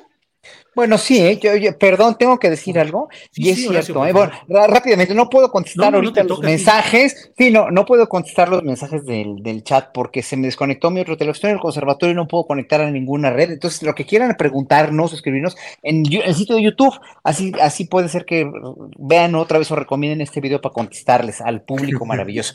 Pero lo que quería decir a Ana Francis es que sí tiene razón, en realidad reflexionando sobre lo que acabamos de, de hablar, este, yo estuve en un evento en diciembre del 2021 donde, donde íbamos a tocar un concierto para, para un diputado, ¿no? Eh, y ah, bueno, a mí me invitaron, me, creo que lo comenté alguna vez aquí en esta, en esta mesa. Y en el, momento de que íbamos a empezar el ensayo, empezó a tocar muchos amigos míos, dirigidos por un gran amigo mío que está aquí al ladito, un gran percusionista, Abel Benítez, estaba dirigiendo la banda de la delegación Cuauhtémoc. Y pues pues ellos los mandaron a boicotear nuestro concierto. Pero no nada más era eso. Sandra Cuevas mandó esbirros, mandó gente con armas, mandó gente, este, guaruras, de veras esbirros muy, muy bien armados y todos con walkie-talkies y amenazándonos a nosotros de que, de que no podíamos empezar el concierto, ¿no? Y, y cubriendo las espaldas a la banda, porque la banda estaba tocando ahí, porque los mandaron inmediatamente. La banda iba a dar otro concierto, ese mismo concierto en otro lado. Pues así se las gasta la señora Cuevas, ¿eh? Fíjate que pensando en eso, Ana Francis tiene razón. Yo creo que, creo que sí, sí fue, fue importante el operativo porque está llena de esbirros, llena de, de, guaruras que, que sí, finalmente no hubieran dejado que, que hubiera pasado este descubrimiento de esta publicidad tan, verdaderamente tan avergonzante para ella, ¿no? Y para quien la mandó a hacer. Es terrible esta guerra sucia y obviamente, pues sí, ojalá que, ojalá que el juicio político del que se habla ya se haga, ¿eh? porque ya no, no, no es posible. Vive fuera de la realidad esta mujer, pero también es muy peligrosa, porque finalmente, pues estas cosas las hace y nadie le dice nada, ¿no? Y nadie tiene derecho a decirle nada. Además de que está muy acomplejada por sus 10 países y todo lo que dice. A mí se me hace verdaderamente una, una, una mujer muy desequilibrada, lo, lo, lo, digo honestamente. Y peor tantito, pues este apoyo de Ricardo Monreal tan incondicional que le dio o que le sigue dando, que es verdaderamente inexplicable. Yo, yo, además debemos decir que anoche, anoche ella se, se, desató, o sea, es como para hacer, es la clásica borrachera así que, que uno termina este, chocando su coche y, y va al torito y se escapa. No choqué, me chocaron, ¿te acuerdas? Es, es, que fue, anoche fue como la suma de todo lo que ha hecho en una sola, en una sola ocasión. Es como pasar una película así como tipo, ¿qué pasó anoche? O sé lo que hiciste el jueves pasado, porque pasó de encarar a la policía, a este, desafiar a la jefa de gobierno, a, a eh, encubrir y luego evidenciar el tema de esta propaganda este, nociva que estaba produciendo. O sea, hizo de todo y, y bueno, la, la, cereza del pastel fue ya eh, innecesaria cuando empieza a hablar de AMLO y dice, ¿y quién es él? Si yo tengo mis maestrías y yo tengo, y, y lo ningunea al presidente de una manera así. O, oye, pero con, pero con todo, pero con todo respeto, además lo dijo, ah, con, sí, con, todo, todo respeto. Claro, hombre, claro. hombre, pero eso, eso, se llama, eso, eso se llama en Hacienda pago en una sola exhibición. en una sola exhibición pagó todo. Oye, Fernando, pero además ese tiro cantado como de callejón oscuro, eh, de, en el que dice tú y yo, este, y te voy a demostrar que yo te gano, que no me vas a ganar tú y que voy a hacer todo para que no seas, voy a seguir haciendo cosas para que no seas presidenta de la República. O sea, pleito así de, de callejón, Fernando.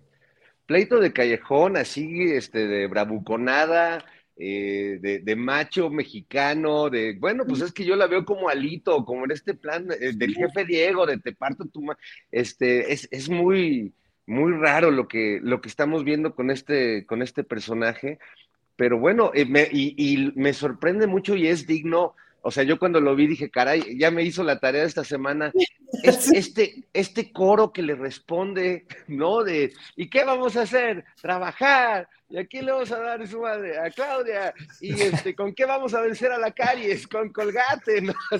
¿qué le pasa? No? ¿Qué le pasa a ella y qué le pasa? Porque además los trata re mal, les truena los dedos y órale, métanse, métanse ya, como si fueran sus. Pero, pero este, sus se me van ¿no? a trabajar, se me, pues se me van a trabajar, se me retiran de aquí. Que la denunciaron. ¿Eh? Tan mal los trata que la denunciaron. Pues sí. Ana Francis, pero bueno, eh, ahora sí que como diría aquel clásico, el de haya sido como haya sido, el hecho es que el escenario político va moviéndose y bien o mal por la causa que sea, pero ya se ha anunciado que Ricardo Monreal está en la lista de las precandidaturas de Morena y ahora se ha anunciado que también a Fernández Noroña, según una respuesta que le dio Mario Delgado. ¿Cómo va moviéndose este escenario, Ana Francis? Y bueno, con la jefa de gobierno, pues en esta situación en la cual, como lo hemos dicho algunas veces, si se levanta de esta va a salir fortalecida, pero desde luego hay muchos intereses que están tratando sí. de eh, bajarla, de bajarla. ¿Cómo ven las cosas? Pues yo veo un, eh, es un peligro para México dos, eh, misógino y, o sea, repetido, misógino y recargado, pues, ¿no? Hay una de las cosas que molesta mucho de Claudia Sheinbaum, permítanme que se los afirme, pues porque es mujer. Entonces, sí se lleva una serie de ataques del doble de saña, pero del doble de saña. Y eso es brutal y me parece que estamos viendo solamente el principio. Y se lleva ataques de sus propios compañeros. Noroña por ahí grabó un video que era así de, híjole, de veras, de veras así tan infantil, de, ver, de, de, porque desde su perspectiva el presidente la prefiere. Rarísimo, Julio, que era así de, güey, ¿le hubieras grabado el mismo video si Claudia fuera hombre? No sé si me explico. Pues me pareció como súper infantil. Eh, y pues qué, pues bueno, Monreal, pues qué va a hacer, pues ahí está. ¿Qué vamos a hacer más bien? Pues ahí está ni, ni, ni qué le hacemos, ¿no? Y luego, fíjate que el otro día vi la entrevista que le dio Marcelo Ebrard a Sabina Berman, el largo aliento, que ya ves que tiene ahí justamente su largo aliento y que es muy interesante ver las entrevistas así largas. Uh -huh. Y me parece que el canciller dijo muchas cosas muy interesantes, muy de escritorio, sigo pensando que, que se alejó profundamente del territorio y que no tiene ninguna intención de ir, no, no de volver porque nunca fue, pero no tiene ninguna intención de ir. Y entonces en ese sentido yo sentí, lo sentí un poquito pasé, fíjate. hay buena parte de sus ideas que me gustan, pero hay otra parte que sí es así de, híjole, brother, y, y, cómo ves dónde estamos ahorita, dónde está la gente, dónde está la gente en los pueblos, etcétera. Eso lo lamenté mucho, pero bueno, ojalá, eh, pues ojalá recapitule, pues sobre todo para que sea un mejor contendiente. Em, y luego, por otro lado, pues sí, digo, la jefa de gobierno ya no ve lo duro sino lo tupido, la están atacando por todos lados. Pues por un lado, creo que va a ser justamente una muy buena etapa de entrenamiento, pues, ¿no? No, no, no les estoy diciendo algo que no sepan eh, sobre dónde está mi corazón en, el terreno de las preferencias de las precandidaturas. Em, pero claramente así va a ser, es decir, si si hay una persona que va a ser la primera mujer presidenta de este país, pues, ¿qué te crees, Julio? Que vamos a ver lo peor del machismo mexicano en los políticos. Vaya, pues sí, que ya está ahí Ana Francis. Eh, Horacio Franco. ojo que no solamente en los hombres, ¿no? O sea, es decir, en Sandra Cuevas estamos viendo lo peor del machismo mexicano. Que es una cosa autoritaria más ahorita entre mujeres nos vamos a agarrar y a desgreñar, mientras el patriarcado, mira, así. Mientras todos nos pagamos el pleito entre dos mujeres, el patriarcado así, mira, limándose las uñas. Ana Francis, bien. Eh, Horacio Franco, em, ¿cómo vas viendo toda esta evolución? Eh, ¿Aumenta tu eh, confianza hacia un buen desenlace de la izquierda en 2024? ¿Te preocupan todo este tipo de acciones ya más fuertes de los opositores y la derecha? ¿Cómo está tu percepción, Horacio? Híjole, lo que pasa es que, eh, mira, reflexionando sobre lo que tú muy bien enunciaste antier en tu videocharla astillada, que me le eché toda, estuvo muy buena, sobre la cuestión de, de este país, este México, que, que nos estamos dando cuenta ahorita de que decadente, de que realmente de qué trágica historia pues contemporánea hemos tenido con este caso de García Luna, con este, pues ya sabíamos todo esto nosotros los ciudadanos lo suponíamos, pero el verlo expuesto así en una corte en Estados Unidos eh, y con un juicio de un personaje tan importante de un gobierno eh, o de dos gobiernos, que fueron el, de Fox y el de Calderón, obviamente te, te, hace reflexionar y decir, híjole, ¿en qué país vivimos, no? Y, y cuando voy, voy viendo los cantos Horacio, se detuvo un poquito ahí tu intervención. Internet, ¿verdad? Se fue el internet, se fue, ya, ya, ya, ya. Ahí está. como estoy conectado, ya, ya, me voy a desconectar de mi, de, mi otro teléfono. No, de, de, plano, no puedo, no puedo, este, no puedo conectarme a dos aparatos con este internet que tengo de, 4G, pero bueno, este, les estaba diciendo que este México que, que, del el cual lamentamos tanto, nos da de repente, de veras, a mí me da hasta náusea, ¿no? Eh, saber cómo estábamos y, a qué grado de, de, impunidad, de cinismo, de corrupción llegaron, ¿no? Entonces, eh, obviamente, Morena lo que tiene que hacer con los candidatos de la izquierda es verdaderamente ponderar a gente que pueda realmente hacer un muy buen papel como tanto como gobernadores como como diputados, senadores y obviamente al presidente o a la presidenta de la República que, que, finalmente se tiene que cuidar de todos los flancos posibles Morena, en realidad, ¿no? Porque, por ejemplo, la historia de este diputado que renuncia a Morena y se va a Movimiento Ciudadano, al movimiento de la alegría y de la felicidad, pues yo no sé de dónde lo sacaron, ¿no? Y, y, y de dónde han sacado tantos priistas, antiguos priistas. Sí, yo sé que no hay candidatos a borbotones, yo sé que no hay gente eh, eh, a borbotones para poder hacer candidaturas a senadores, diputados, etcétera, etcétera, en Morena, pero pues por algo se empieza, ¿no? Y cuando empiezan, empiecen bien, por favor, si por algo perdió la delegación Cuauhtémoc, este, eh, pues, pues, fue porque Dolores Padierna no era una candidata que era muy favorecida por, por la mayoría de la gente, y claro, obviamente le ganó esta que está peor, ¿no? Y, luego en Coyoacán, inexplicable, el gran Pablo Gómez, pues le gana, le gana este imberbe de cuadri, dices, no, no es posible, ahí falta mucho también una reflexión del pueblo mexicano de, en por quién van a votar, etcétera, etcétera. Bueno, eso ya lo sabemos, pero ahora sí que la cuestión de la derecha es que pese a que no se va a empoderar, porque no tiene argumentos, porque levanta falsos, porque ya todo el mundo sabe cómo se las gastan y nadie queremos, o la mayoría de la gente, el 70% que apoyamos la 4T, no queremos que vuelvan al poder, no queremos que estén otra vez encabezando la presidencia de México, ni tampoco las, las cámaras, ni nada, pues obviamente tenemos que ponernos muy abusados y tenemos que ser verdaderamente muy, muy contundentes en la cuestión de las elecciones, ir a votar y estar como observadores de todas las casillas, porque con este libro que sacó el señor este, este Lorenzo, Córdoba, y Ciro Murayama, pues a mí me podría oler que quieren hacer un golpecito blando o una sorpresita anulando las elecciones por inconstitucionales o lo que ustedes quieran, ¿no? Uno nunca sabe para quién trabaja, entonces a mí se me hace un poco, un poco arriesgado también. Entonces el pueblo mexicano tiene que ser ya muy disciplinado, Morena tiene que ser absolutamente, de veras, total y absolutamente invencible e incólume, poniendo candidatos que valgan la pena, no como estos chapulines que saltan de un partido a otro, ¿no? Pues aquí hay una que pueden poner, aquí hay una, una gente que, que, con la que estamos hablando, que es Ana Francis, que puede representar, y si lo quiere hacer, qué bueno que lo haga, u, u otros diputados y senadores de Morena que son que son verdaderamente eh, muy providos y muy sólidos, pero que no pongan a gente con pactos políticos, porque eso sí, en verdad, cansa, eso sí, en verdad, hace que desconfíe uno de cualquier partido, ¿no? Porque hemos desconfiado de ellos todo el tiempo. Bien, Horacio. Eh, Fernando Rivera, don Fernando Rivera, díganos si ya está usted listo con pancarta y todo para marchar el próximo 26 de febrero en defensa del INE y coreando este voto, mi voto, no se toca. ¿Ya está listo, don Fernando?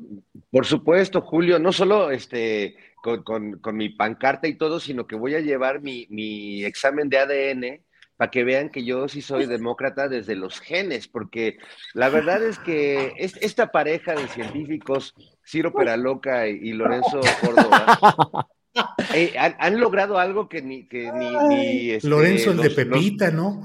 Eh, más o menos, pero es que realmente no sabíamos que tenían estas dotes de, científicos, ¿no? que, que experimentaban ahí en los laboratorios del INE para este, desentrañar el genoma de, la democracia, que resulta que ellos lo tienen, y ni tú, ni Horacio, ni Ana, ni yo lo tenemos, Julio. ¿Cómo ves? ¡Qué barbaridad!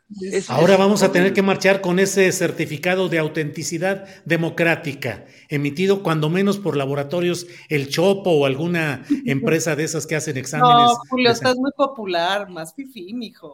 Ah, bueno, entonces del, del ABC o del Ángeles, así una, una cosa más elevadita. Digamos que es lo que, lo que le vienen llamando el pedigrí de cada quien. Se lo venimos manejando como pedigrí. Muy bien. Ana Francis, ¿qué significa ese? Volvemos al duelo de concentraciones masivas.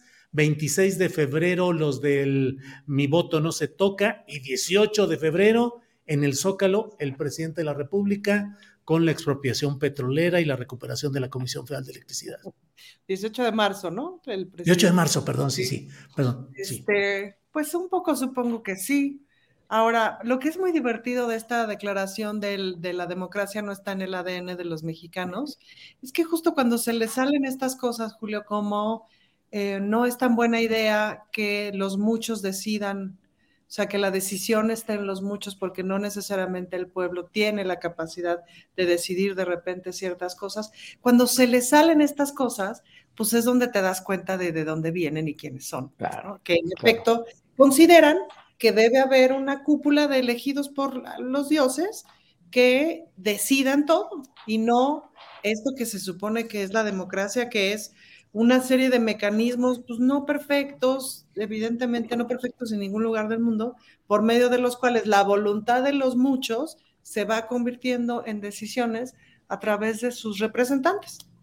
Em, y pues eso es brutal, pero sí, yo creo que, yo creo que el presidente, una cosa que no ha dejado de hacer, Julio, desde que lo conocemos, pues es apostarle a la movilización es apostarle a la movilización y a la participación. ¿Qué implica el asunto de la, participación y la movilización?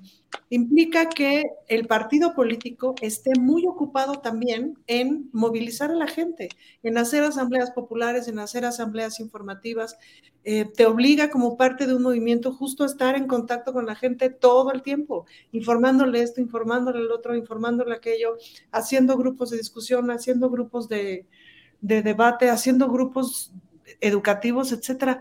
Yo me acuerdo ahí en, en Zapata y Plutarco Elías Calles, que es la frontera entre la Benito Juárez y de Iztapalapa, muy cerquita de, de donde yo vivo, em, se sentaban de, después del fraude del 2006, se sentaban cada sábado con una carpita, este, pues compañeros de base, a hablar justamente sobre el periodo neoliberal, sobre la mafia del poder, o sea, sobre como estos tópicos que, iban, que se iban planteando.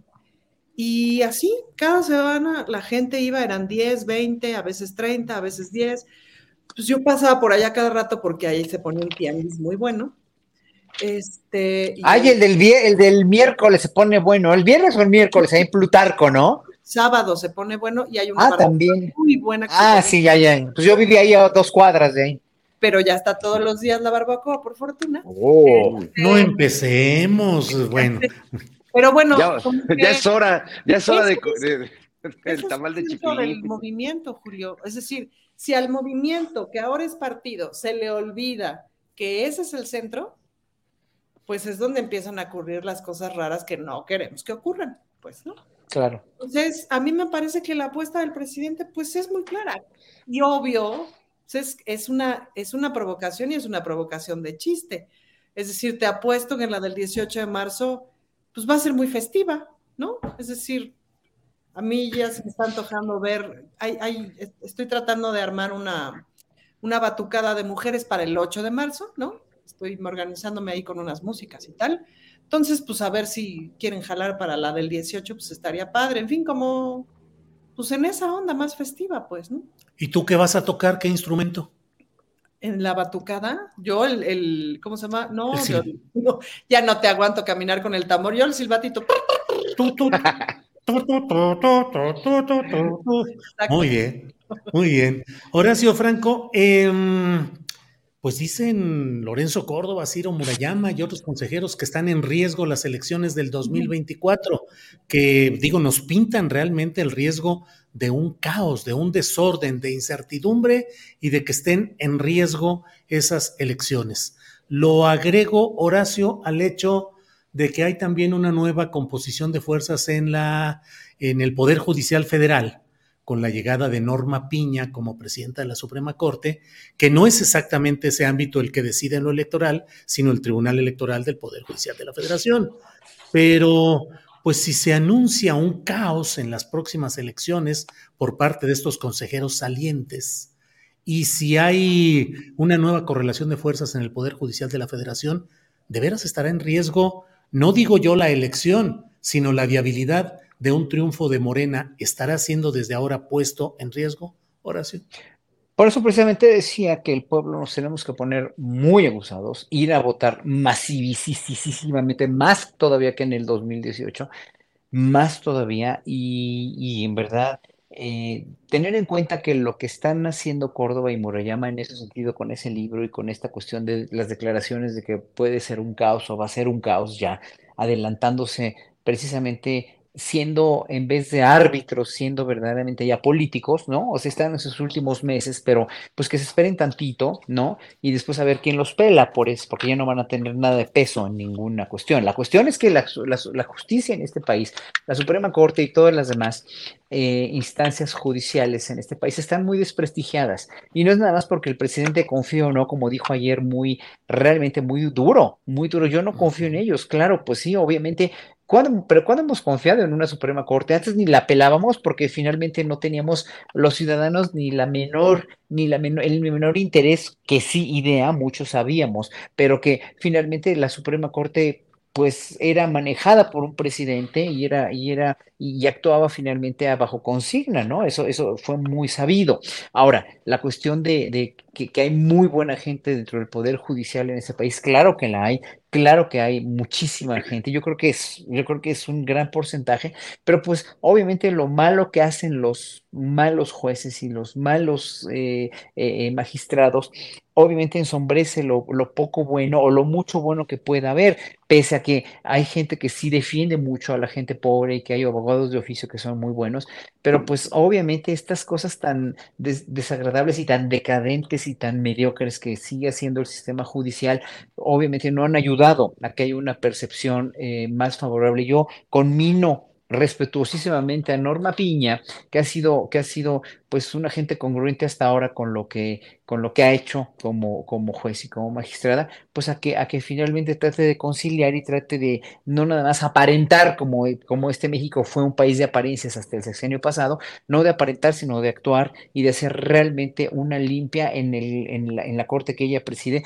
pero que también todo el sistema judicial trate por todos los medios de que el sistema judicial sea un poco menos denostado, y con razón, ¿no? Como este juez Teodulo que, que libera al, al, a este, ¿cómo se llama? El, el hombre, el, que agredió a, a, la saxofonista, al colega saxofonista, además, que, que, que, que, dices, ¿cómo es posible que lo haya liberado, ¿no? O sea, ¿cómo es posible que, haya tanta justicia uh, pagada eh, con corrupción todavía, ¿no? Cuando no se dan cuenta que, pues ese es el problema con este país, que mucha gente no quiere un cambio, mucha gente no quiere y se resiste a precisamente tener un país un poquito mejor, porque aquellos que dicen que podríamos ser o que quieren vivir en un país que México se merece ser un país como, ya no digas Dinamarca o Noruega como Estados Unidos, pero en Dinamarca y en Noruega no hay estas tranzas tan grandes judiciales que hay en este país y son la gente que más lo hace. ¿eh? Me entero realmente por, por, por amigos o colegas incluso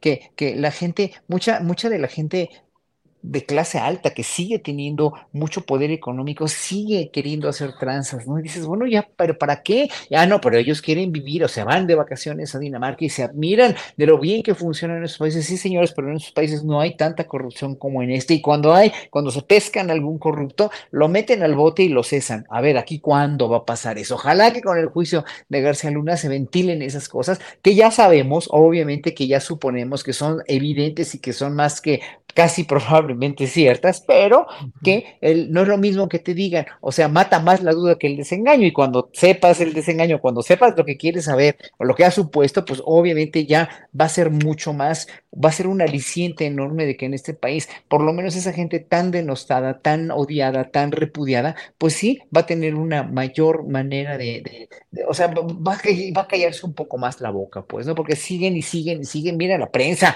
eh, la prensa, cómo oculta lo de el juicio de García Luna, cómo hace una novela del corazón con esto de que le mandó un beso a su esposa y, le hizo ojos románticos y dices, bueno, pero ¿en qué están jugando? Claro, pues ahí hay, plan con maña y ahí hay gato encerrado, pues, ¿no? Pero bueno, así, así, así es y yo creo que la Suprema Corte y todo el sistema judicial sí tienen que depurarse, si no este país se lo va a llevar el tren, gobierne quien gobierne. Bien, Horacio. Eh, Fernando, Ciudadano Rivera Calderón, ¿no lo invitaron usted a hacer videoanuncios de que está usted a gusto con algún precandidato, sea el que sea? Si la respuesta fuera negativa, le pregunto, ¿haría usted algún video de, señalando su agustez con algún precandidato o prefiere guardar hasta ahora prudente silencio? No, prefiero seguir a disgusto con todos y mantener una, una sana distancia, eh, Julio, que yo creo que es este es realmente sana en estos tiempos en que todavía no, no se definen, en que todavía se están delineando. A mí Adán Augusto me parece que ha sido una gran sorpresa como funcionario. Me parece que es un tipo que no conocíamos mucho en el centro del país o aquí en la capital y que ha mostrado tener unas cualidades políticas insólitas en estos tiempos de, de Sandras Cuevas y Lili Telles, pues uno agradece la, la, manera fina de hacer política de, de Augusto. De ahí a, a, que me sienta a gusto con él o que le entre a una de estas campañitas este, espontáneas, ¿no? Para manifestar mi, mi, apoyo, pues no, no, no, no es muy mi estilo. Eh, creo que cuando se definan los candidatos, este, pues habrá que, habrá que manifestarse y me dará mucho gusto hacerlo también. Pero sí, este, eh, no, no entiendo de qué manera piensan que en estos tiempos todavía esas manifestaciones pueden ayudar. Eh, y he visto que tanto Marcelo Ebrard como, como ahora Adán con los futbolistas, pues han caído en esta tentación pues de, pagar mensajes o de que algún fan, admirador de ellos con dinero pague mensajes a favor que terminan pues lastimando un poco eh, la, buena fortuna que pudieran tener ante, ante el electorado. Entonces, creo que tendría que ser más cuidadosos y que si los compadres quieren ayudarles de esa manera, pues mejor, como dice el dicho, no me ayudes, compadre, porque esa ayuda termina siendo un poco contraproducente. Este, y bueno, pues espero que les hayan pagado bien para que estén tan a gusto, ¿no? Pues sí, Fernando, y además se viene la temporada que ya nos imaginamos la profusión, la cantidad de anuncios que vamos a recibir en los medios electrónicos, sobre todo en los spots donde todo mundo nos promete el cambio deseado, el paraíso por venir, las transformaciones importantes, y van a venir uno tras otro, tras otro, tras otro. ¿Ya están preparados sus castos oídos, don Fernando, para esa cascada de anuncios?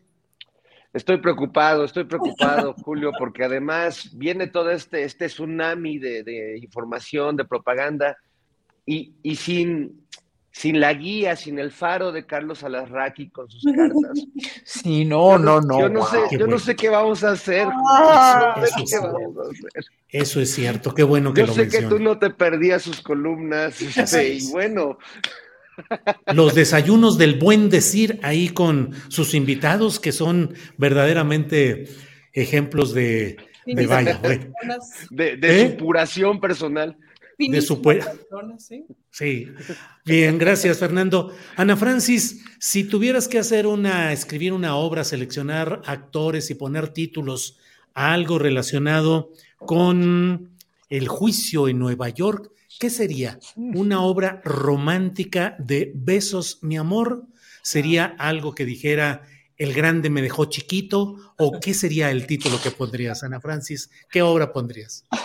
Bueno, el grande no me dejó, el grande me dejó chiquito, no está mal, Julio. Tú muy bien. Suena un poco como del caballo rojas, pero no está mal.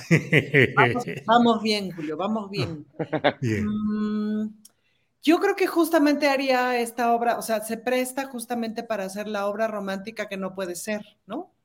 Es decir, como la necedad de poner ahí una obra romántica y que todo el tiempo se esté rompiendo y se esté rompiendo y se esté rompiendo. Oye, Ana Francis, este, ¿qué, ¿te parecería bien al ser algo así como un García llamado Deseo? Ahí lo tienes, ¿ves? Eh, es como es tarado este señor y por eso se le quiere tanto, ¿sí? Así un García llamado Deseo. Pero además eso, tú le pones, oye, Fernando, ese es un éxito de taquilla, güey, ya estrenen, estrenen en dos semanas. Un García llamado Deseo, y así la, el rostro así, pero de Calderón, obvio, ¿no? Así, ¿no? Ese sería, claro, Calderón gritando, ¡ah! Así, buenísimo, ajá. el Sagrado Corazón de Genaro sería el, el personaje ese. Sería, sí. Pero creo que justo la pareja romántica es Calderón y García Luna. Me parece que ahí es donde está la posibilidad del drama, es decir, Calderón pensando qué va a decir de mí, qué dirá, qué será, etcétera. Quizás por ahí Peña Nieto como aquella amante perdida que medio siguió apareciendo, sin duda Fox como aquella esposa olvidada, la primera, la que quedó arrumbada en el sillón, que ya se le va la onda, con camisa de fuerza, este, que dice cualquier cosa, que cada vez que agarra el teléfono para tuitear, la gente dice, no. En fin, Fernando Rivera, ya te la estoy dando. Y Margarita Zavala como la dama de alta sociedad que se escandaliza ante ese tipo de hechos de vulgaridad que se pudieran dar en esta comedia, ¿no? Margarita Zavala como la que entra a escena y no puede decir ni una línea así. ya es, Juana la loca, ¿no? Con el apuntador dándole zapes, ¿verdad? Porque no logra reproducir las cosas. el apuntador y mejor el apuntador dice, yo les voy a decir lo que tenía que decir este idiota. Y ya. Bien, Ana Francis. Horacio, eh, todo va a seguir. Perdón, Ana Francis. Ahí está el vodevil. Ahí está el vodevil. Horacio, ¿cambiarán cosas? ¿No cambiará nada con el juicio de Nueva York? ¿Será simplemente un eh, rollo ahí de espectáculo judicial en Estados Unidos y finalmente no cambiará gran cosa? ¿O crees que sí haya consecuencias políticas y judiciales en toda esta historia? No, pues yo creo que la fiscalía no se anda con, con medias tintas, ¿no? La fiscalía que lo está demandando, yo creo que no van a abrir un caso así tan mediático, un caso tan largo. Además, le dieron muchas largas, lo cual quiere decir mucho también. Yo creo que la fiscalía tiene, o quiero creer que la fiscalía tiene todas las pruebas y las evidencias para ir mostrando Apenas van tres sesiones y qué lástima que, qué significativo, ¿verdad? Que por irse a un partido de básquetbol hayan suspendido la audiencia ayer, ¿no? De uno de los jurados. Pero bueno, pero la fiscalía tiene elementos muy importantes para poder exponerlos. Yo creo que el, la, la mm, eh, el nerviosismo de la defensa también el segundo día cuando no pudo rebatir al grande, obviamente sí fue una, este, pues también una, una muestra de vulnerabilidad, una muestra de que no saben bien dónde están parados y con quién. O, otra, otra cosa que, bueno, también que, que creo o que yo sentiría es que el jurado no tienen idea en un momento dado de lo que pasa aquí en México y de lo grotesco, porque todo esto fue grotesco, fue un periodo grotesco, grotesco, grotesco, de lo grotesco que ha sido este manejo de, la, de, la, de las instancias gubernamentales en cuanto al narcotráfico y su colusión, y también del, del ejército y también de la marina y también de cómo estaban antes, que en un momento dado, pues no pueden ni pensar que esto puede ser cierto, ¿no? Y por eso, obviamente, pues ya mucha gente ha dicho ya en Netflix o en Amazon ya están frotándose las manos los libertistas para escribir un, guion para hacer una serie, pues, ¿no? Eh, obviamente el juicio del Chapo Guzmán también es un gran antecedente, un gran antecedente de que, pues, no se están jugando, no están jugando con eso pero lo que queremos ver los mexicanos eh, es al, a los gobernantes anteriores en el paredón en, eh, y eso probablemente no lo vayamos a ver porque hay también una consigna, siento yo, de no afectar a, a todos esos personajes judicialmente, pero al menos mencionarlos y bueno, por lo menos tenemos ese aliciente. Son alicientes chiquitos para el pueblo mexicano que estamos no sedientos de venganza, sino sedientos de justicia, que esto ya, o que reconozcan que estuvieron mal. O sea, a mí no me importa, no me importa ver a cualquier expresidente en la cárcel, no, no, no, o sea, no, no, no soy, no soy yo para juzgar nada finalmente, pero sí lo que me importa es que pidan una disculpa al menos, hombre, y que sobre todo, sobre todo, sobre todo, que se confisque todo ese dinero ilegal y que se, se, se, se vaya tras las cuentas bancarias, porque ir tras el dinero quiere, quiere decir ir, ir tras el último interés, o sea, el más genuino de todo esto, que fue el dinero, la lana que, que, que de las colusiones del narco con los, con los, este, con, con los y con las instancias mexicanas, que es grotesco, pero pues ahora sí que, eh, que, lo que esperamos es que todo este juicio tenga realmente no nada más lo mediático, ni lo de las series, ni de, televisión, ni nada, sino que se haga justicia, que un poco nos den el aliciente al pueblo mexicano de decir, ¿saben qué? Estuvimos, de, estuvimos mal, nos portamos mal, hicimos las cosas muy mal, o pedir un poco de perdón y de disculpas por haber administrado este país realmente de una manera tan grotesca nada más.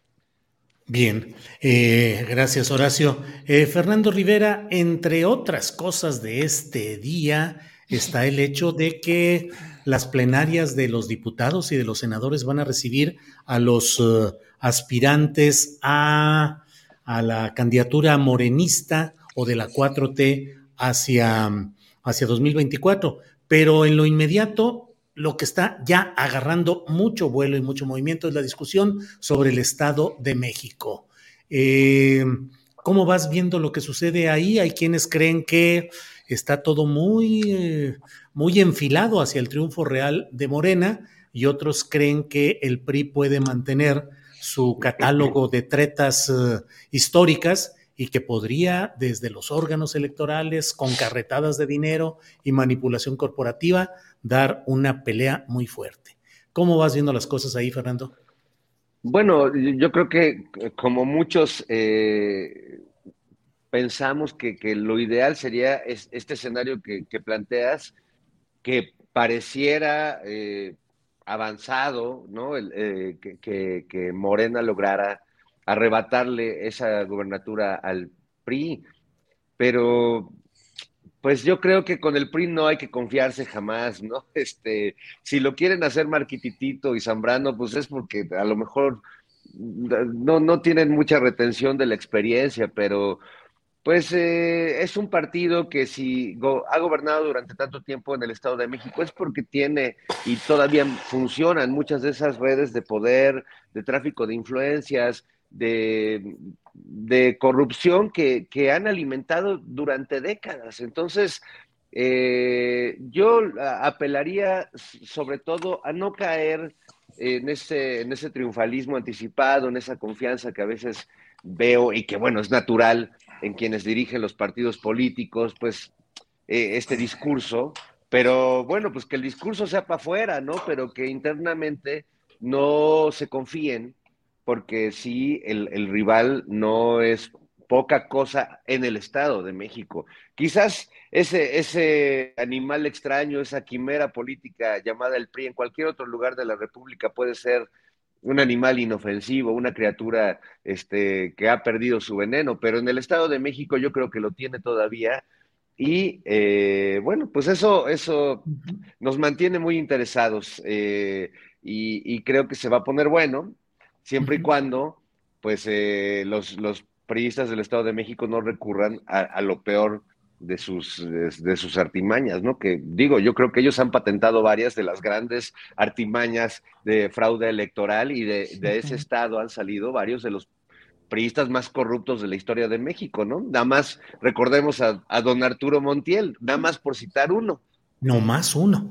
Bien, Fernando. Eh, Ana Francis, postrecito, ya vamos en la parte final del programa, nos quedan unos dos minutitos eh, por cada quien, así es que Ana Francis, postrecito, por favor. Pues yo les quiero invitar, Julio, si me permites. Estamos visitando las lunas, que son estos espacios que tiene la Secretaría de las Mujeres para atender a las mujeres. Hay 27 lunas en la Ciudad de México, por lo menos hay una en cada alcaldía, y entonces hacemos una capacitación previa a las personas de la luna sobre la atención a lesbianas, bisexuales, trans, eh, mujeres eh, y personas no binarias, etcétera, para que sean atendidas también con esta perspectiva.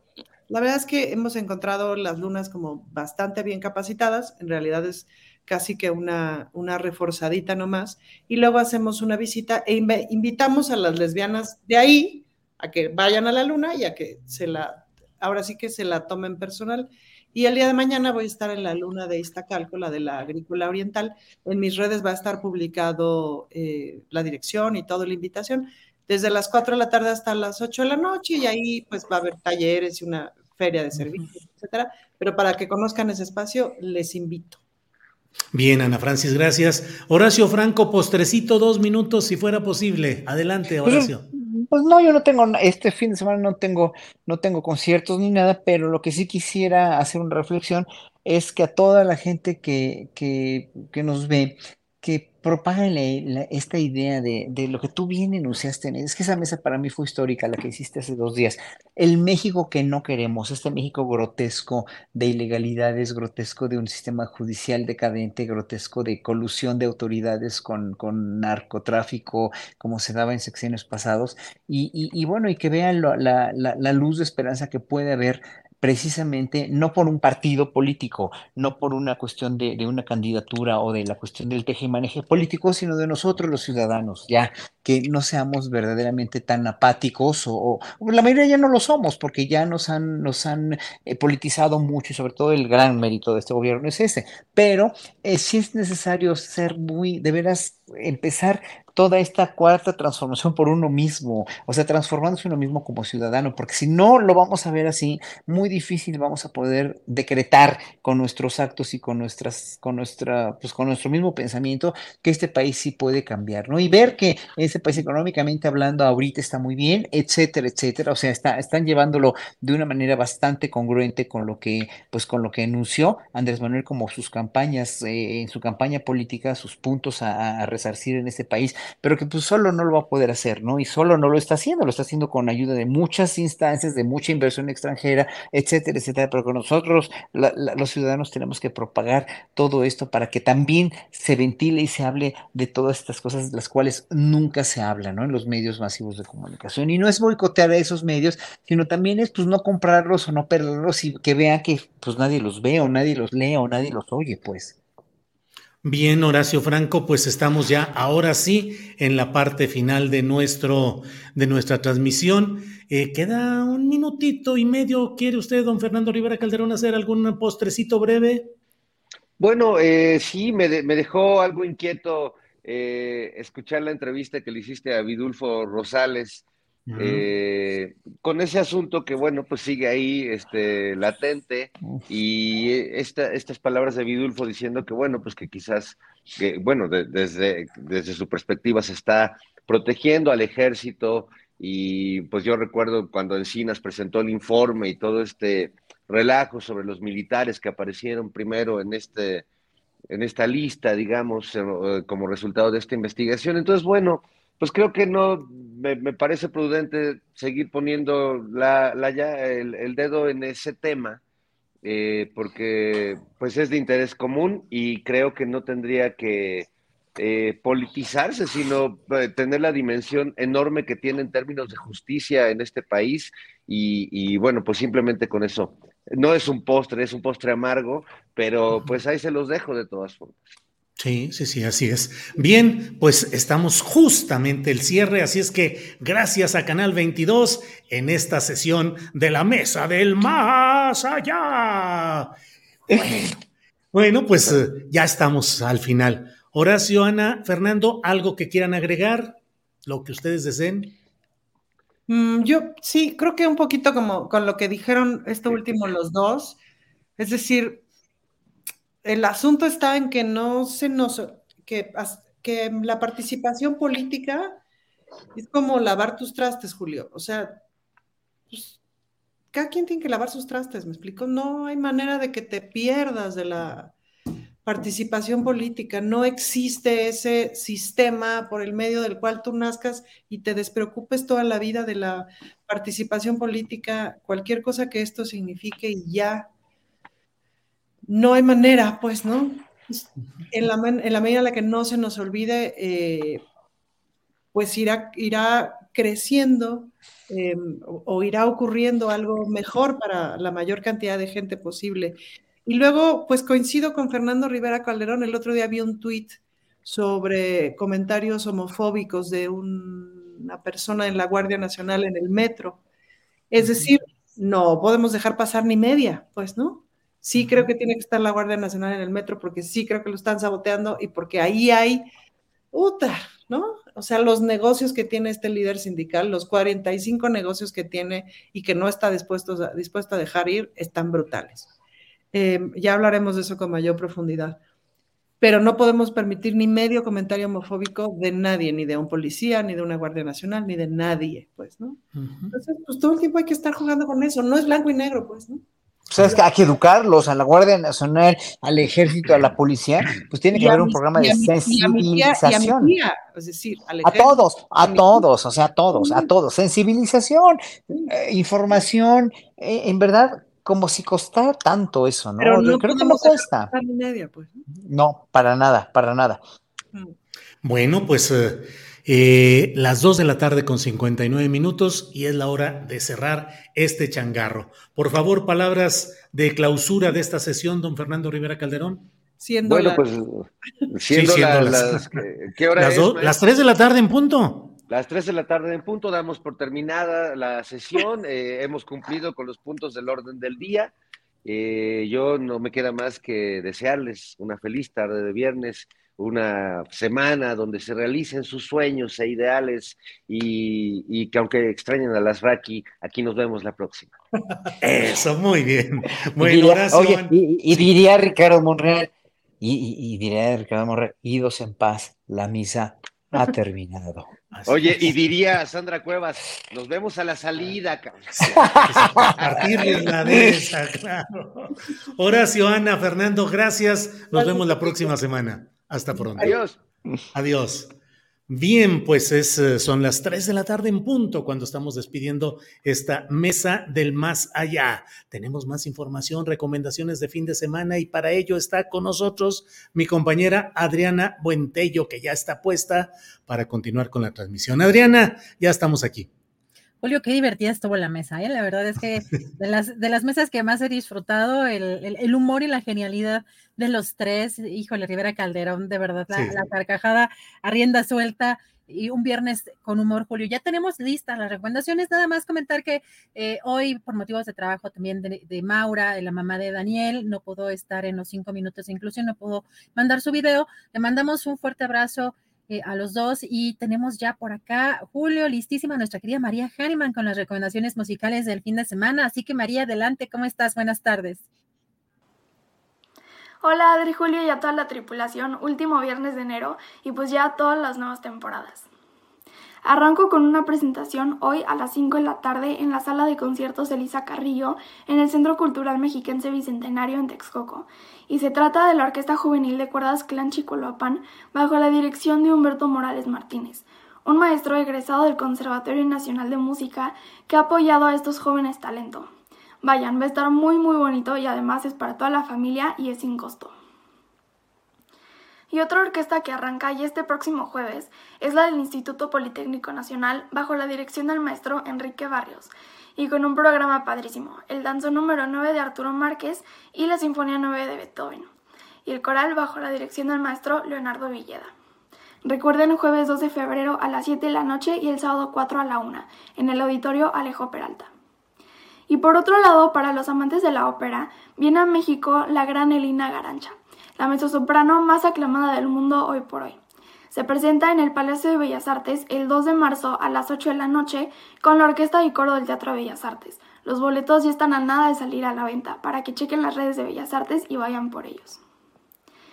Y lo FUNAM ofrece un programa con música del siglo XX, comenzando por Sensemayá de Silvestre Revueltas, Arcana de Edgar Varese, obra enmarcada en el foco Francia de esta temporada, Finalmente, el concierto concluye con una pieza fundamental que revolucionó la música occidental, la consagración de la primavera de Igor Stravinsky. Todo esto en la sala Nezahualcóyotl el sábado 28 de enero a las 8 de la noche y el domingo 29 a las 12 del día, con transmisión a través del sitio de Musiconam bajo la dirección de José Luis Castillo como director huésped. Y hoy tenemos un invitado que, wow, nada menos que el nuevo director titular de esta orquesta, el maestro Silván Gasanzón. Maestro, qué honor, muchísimas gracias por su tiempo. Bueno, de nada, gracias por la invitación. Y ahora sí, ya con todo, siendo el director titular de una de las orquestas más importantes del país, ¿cómo se siente ante este reto? Bueno, es una responsabilidad en primer lugar muy grande, porque como dice, es una orquesta bastante importante, no solamente en México, pero para toda América Latina. Así que me siento orgulloso y me, siento muy responsable de esta orquesta y de su futuro. Tienen excelentes músicos, tanto mexicanos como extranjeros. Según usted, ¿qué es lo más importante en la formación de un músico? Bueno, yo creo que hay que trabajar horas y horas y horas. Esto sería lo más importante desde lo más joven posible, o sea, desde niño. Y hay que amar a la música, hay que amar a su trabajo, porque es un trabajo bastante demandante, así que uno no lo puede hacer sin, sin tener en cuenta que, que, lo debe amar y lo debe hacer con seriedad. Y, y bueno, sí, trabajar, amar su trabajo y, y, ser como al servicio de la música. Y por último... O estar al servicio de la música. Y por último, ¿cuál es su platillo mexicano favorito? Ah, serían unos tacos al pastor. Qué rico. Pues maestra, de verdad, muchas gracias. Es para nosotros los instrumentistas un referente de trabajo de calidad y de mucha pasión. Le deseamos todo el éxito del mundo en esta nueva etapa. Muchísimas gracias y bueno, gracias por la invitación de nuevo. Claro que sí, muchas gracias a usted. Y ya me les voy, solo que les quiero recordar a la audiencia que Astillero Informa es un proyecto que se autosustenta y vive gracias a sus aportaciones. Aquí les cuentas por si quieren donar. Y los invito a seguirme en las redes. Me encuentran en Facebook, Instagram, Twitter, YouTube y Spotify como María Jane Mambera. Les deseo a todos un feliz y musical fin de semana. Y si tienes un sueño, no te rindas. Gracias a nuestra queridísima María Hahnemann. Y recuerden que cada semana tenemos a nuestro querido Jesús Taylor, cinéfilo, con todas las recomendaciones, lo más interesante para disfrutar el fin de semana en las plataformas. ¿Cómo estás, Jesús? Buenas tardes. Tu micrófono. no me sé, no, no manejo el lenguaje de señas. Ese no se lo venimos manejando. Ese no se lo venimos manejando, pero, pero bueno, lo podemos intentar. Creo que solamente me sé una a la, a, la Sandra Cuevas. Sí, fíjate, a Sandra Cuevas le podemos hacer así. Tú sí lo hiciste. Ah, no, pues bueno, no, o sea, es, venga, señora. Ay, Jesús. Fíjate que, que estaba viendo el inicio del programa. Ya, ya te acaloraste, Adrián. Estaba viendo el inicio del programa y andaba buscando una película que se llama La Cueva del Terror, pero no la encontré. Es que está en la alcaldía Cuauhtémoc. Eh, sí, ¿verdad? Está en la alcaldía Cuauhtémoc. Pero fíjate que tengo algo de miedo, algo de miedo, bastante buena, buenísima película. Eh, no, no, es, no es horror, no, no son fantasmas, ni demonios, ni nada. De hecho, el título de la película se llama El Cabo de Miedo. Aquí está el cartel, El Cabo de Miedo. Tiene poco ah, que la subió Netflix. Es una buenísima película. Estaba sacando cuentas y tiene 32 años de haberse exhibido en su segunda versión, porque hay una versión de 1962. Esta de aquí es de 1991. Creo que ninguna de las dos habías nacido. Bueno, por supuesto, la del 62 tampoco. esa sí no. Este, esa, no, ¿verdad? La del 91 a lo mejor ya andabas en kinder, ¿verdad? No, no, ya, pero sí, ya, sí, sí me, sí me sonaba la película, sí, sí me sonaba. Pues mira, es muy buena. Es de un gran director que es Martin Scorsese y eh, con Robert De Niro, cuando Robert De Niro hacía buenas, buenas películas, él está en el protagónico junto con Nick Nolte y también aparecen aquí Jessica Lange, que era una buenísima actriz, ya está medio desaparecida, pero buenísima actriz. Y algo que me causó curiosidad y se me hizo así como, como pues qué lindo, ¿no? Es que invitan a formar parte del elenco a Gregory Peck y Robert Mitchum, ya grandes en esta película, eh, y ellos fueron los protagónicos principales en aquella versión de 1962. Cabo de Miedo, eh, no sé por qué le ponen el Cabo de Miedo, porque yo recuerdo solamente haberla visto como Cabo de Miedo sin el artículo. Es el mismo nombre en inglés y está, como les dije, en Netflix.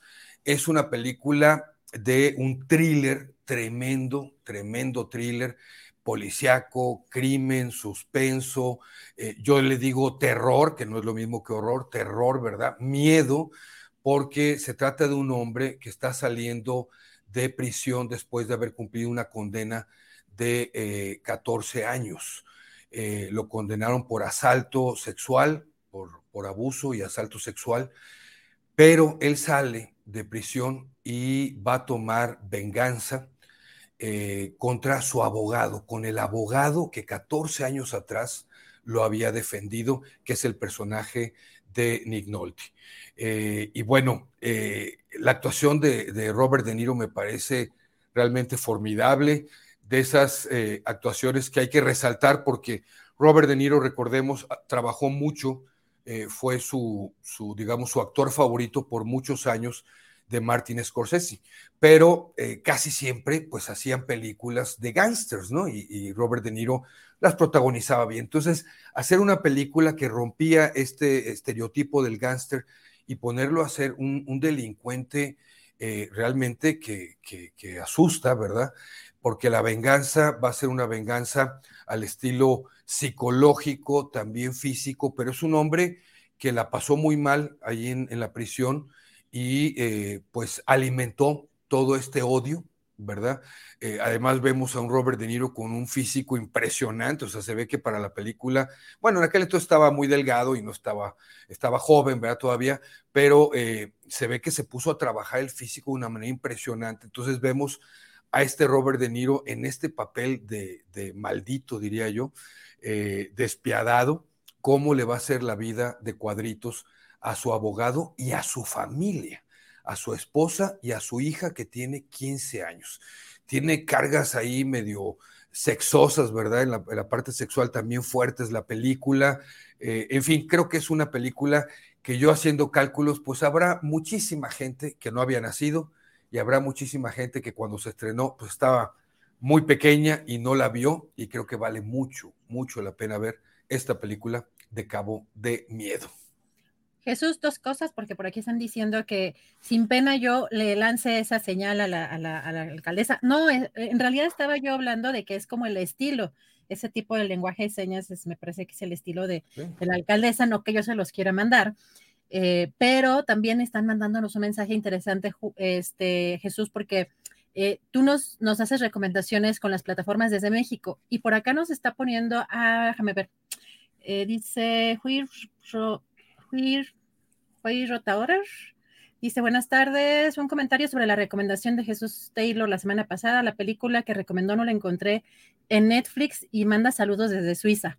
Entonces, pues en cada país cambian las. Sí, eh, sí, es por desgracia, eh, y eso de repente eh, me escriben bastante a mí en YouTube diciendo, no está. Entonces, lo primero que les pregunto es, ¿dónde estás, verdad? Porque las plataformas, depende de la región, van moviendo, inclusive algunas que estaban en Suiza pueden aparecer acá, otras de acá, pues enchiladas suizas allá, y, pues sí, por desgracia cambia mucho. Nosotros estamos en Netflix Latinoamérica y aún así, a veces entre países de Latinoamérica no se ven. Y otras plataformas de las que recomiendo, Prime Video y HBO Max, también sucede lo mismo, por desgracia. O van saliendo, las van este, las van cambiando. Hay películas que hasta anuncian esta película está hasta tal día y así que hay una, hay una rotación allí, pero también para que la audiencia tome en cuenta eso, que las plataformas que recomienda son de desde acá. sí, de México. Te vemos en un rato más mañana, a ver, cuéntanos. Oye, pero a ver, a las tres hacemos la batiseñal de No. ay, Adriana, por favor, mira rápido, así, así, mira, ¿viste rápido? Eh, Mi mamá me pega. bueno, ahí les van mis redes sociales. Lo que Taylor se llevó Facebook, Taylor Jesús, Twitter, Instagram, el canal de YouTube donde publico y eh, Taylor Jesús Cine en TikTok. Muchas gracias. Jesús Taylor, nos vemos en un rato más con estas recomendaciones. Un abrazo y la paz. Nos vemos hasta la próxima semana. Gracias, cuídense. Un abrazo, gracias a Jesús Taylor. Y recuerden, cada 15 días tenemos recomendaciones literarias con Daniel Mesino. Ya está por acá. ¿Cómo estás, Daniel? Muy buenas tardes. Hola, ¿qué tal, Adriana? Muy buenas tardes a toda la comunidad de lectores de Astillero Informa. Gracias a todos por seguirme en mis redes sociales, en Om Yoga Hoy en Twitter y en Buenos Días Abril Novela en Instagram. Y también les recomiendo mucho que sigan el blog de los libros de los viernes.blogspot.com. Y querida Adriana, para este fin de semana quiero compartir con ustedes una novela que representa un momento importante, así te lo digo, en la literatura contemporánea. Se trata de la novela posapocalíptica de ciencia ficción escrita en 2006, 2006 por el novelista estadounidense Cormac McCarthy, creador de otras novelas como No es un país para viejos y la trilogía de la frontera, todos hemos eh, conformada por todos los hermosos caballos en la frontera y ciudades de la llanura.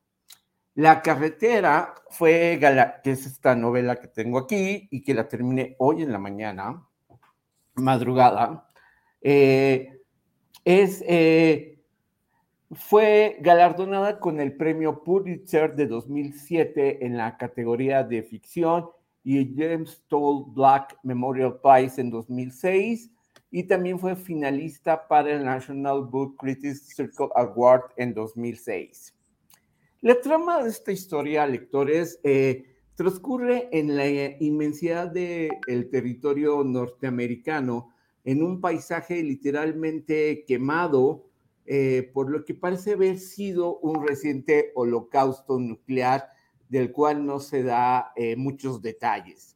Hay un padre que trata de salvar a su hijo emprendiendo un viaje con él eh, y rodeados de un terreno baldío, amenazados por bandas de caníbales, empujando un carrito de supermercado, el padre y su hijo, con las pocas pertenencias que tienen, recorren los lugares donde el padre pasó una infancia recordada a veces en forma de breves bocetos del paraíso perdido y avanzan hacia el sur, hacia el mar, huyendo de un frío que, dice el mismo eh, autor, este, es capaz de romper las rocas.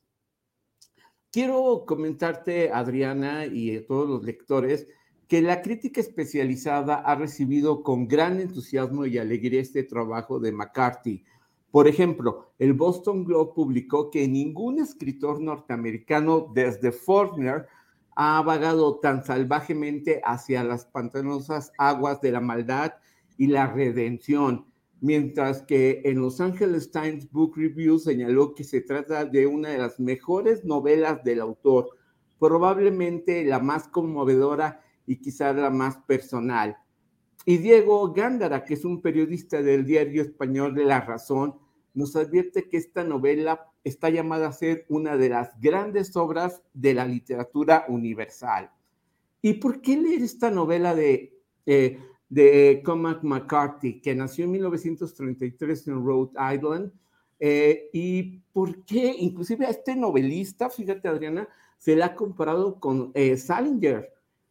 Y es que la desolación y la supervivencia de un padre en donde el hambre los, los caníbales que salen en las noches y, también esta pues intención de aprender a confiar en los sobrevivientes que, ya son muy pocos y que buscan salir adelante en esta época apocalíptica, eh, ayudada a, a, la atmósfera que logra marcarte a través de la narrativa y de los diálogos entre padre e hijo, logran una experiencia inigualable en el lector que te atrapa desde la primera página.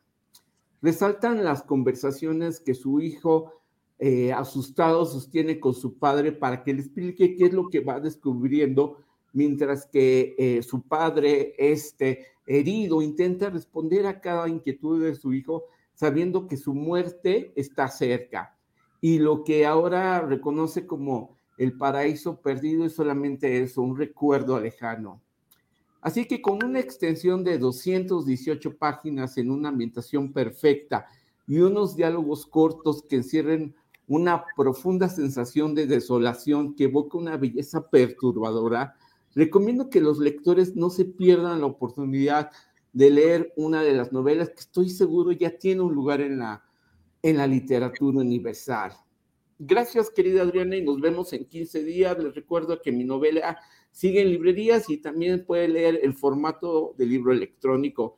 Y en marzo, en marzo voy a estar allá en Mérida para estar con los lectores de la Feria del Libro de la Filey. Y sigan mi blog, ahí están todos eh, de los libros eh, de los viernes.blogspot.com eh, para conocer todos los detalles de los libros que comento aquí.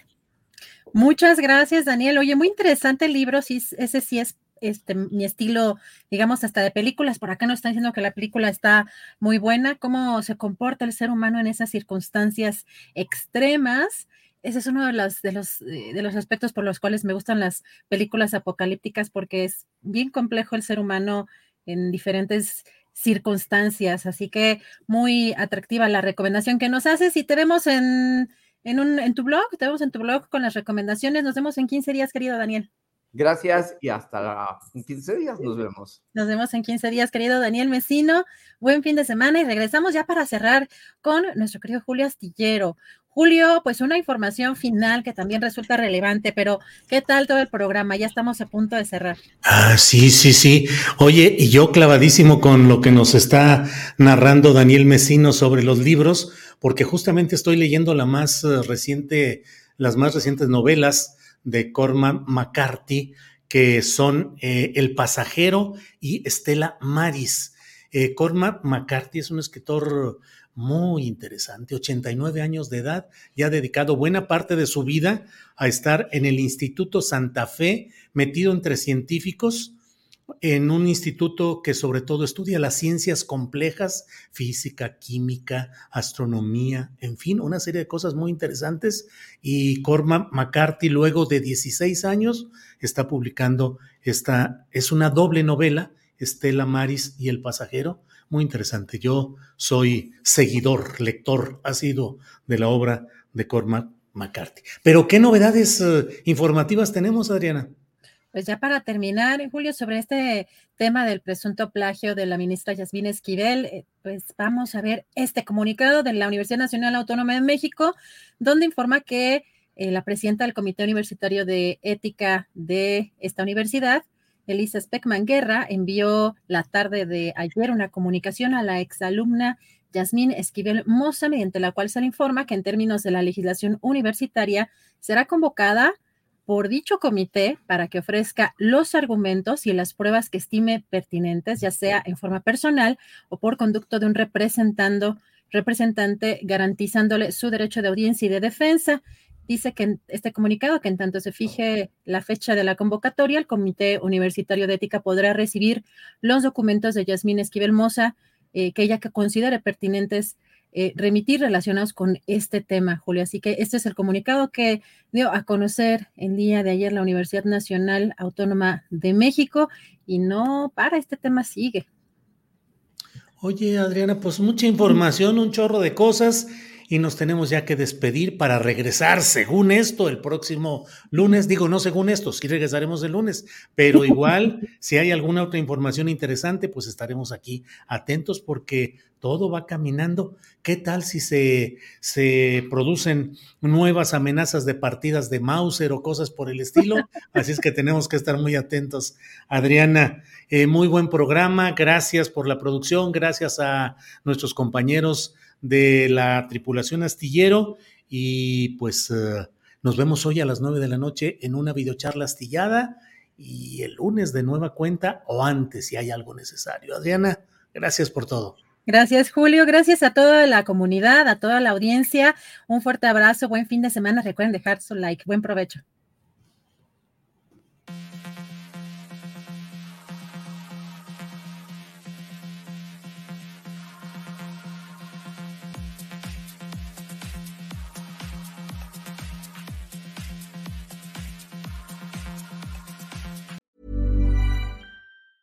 Hey, it's Danny Pellegrino from Everything Iconic. Ready to upgrade your style game without blowing your budget? Check out Quince. They've got all the good stuff shirts and polos, activewear, and fine leather goods, all at 50 to 80% less than other high end brands. And the best part? They're all about safe, ethical, and responsible manufacturing. Get that luxury vibe without the luxury price tag. Hit up quince.com slash upgrade for free shipping and 365 day returns on your next order. That's quince.com slash upgrade. ¿No se merece tu familia lo mejor? Entonces, ¿por qué no los mejores huevos? Ahora, Egglands Best están disponibles en deliciosas opciones. Huevos clásicos, de gallina libre de jaula y orgánicos de Egglands, que ofrecen un sabor más delicioso y fresco de granja que le encantará a tu familia. En comparación con los huevos ordinarios, Egglands Best contiene la mejor nutrición como 6 veces más vitamina D, 10 veces más vitamina E y el doble de omega 3 y B12. Solo Egglands Best. Mejor sabor, mejor nutrición, mejores huevos. Visita egglandsbest.com para más información. Para que te enteres del próximo noticiero, suscríbete y dale follow en Apple, Spotify, Amazon Music, Google o donde sea que escuches podcast. Te invitamos a visitar nuestra página julioastillero.com.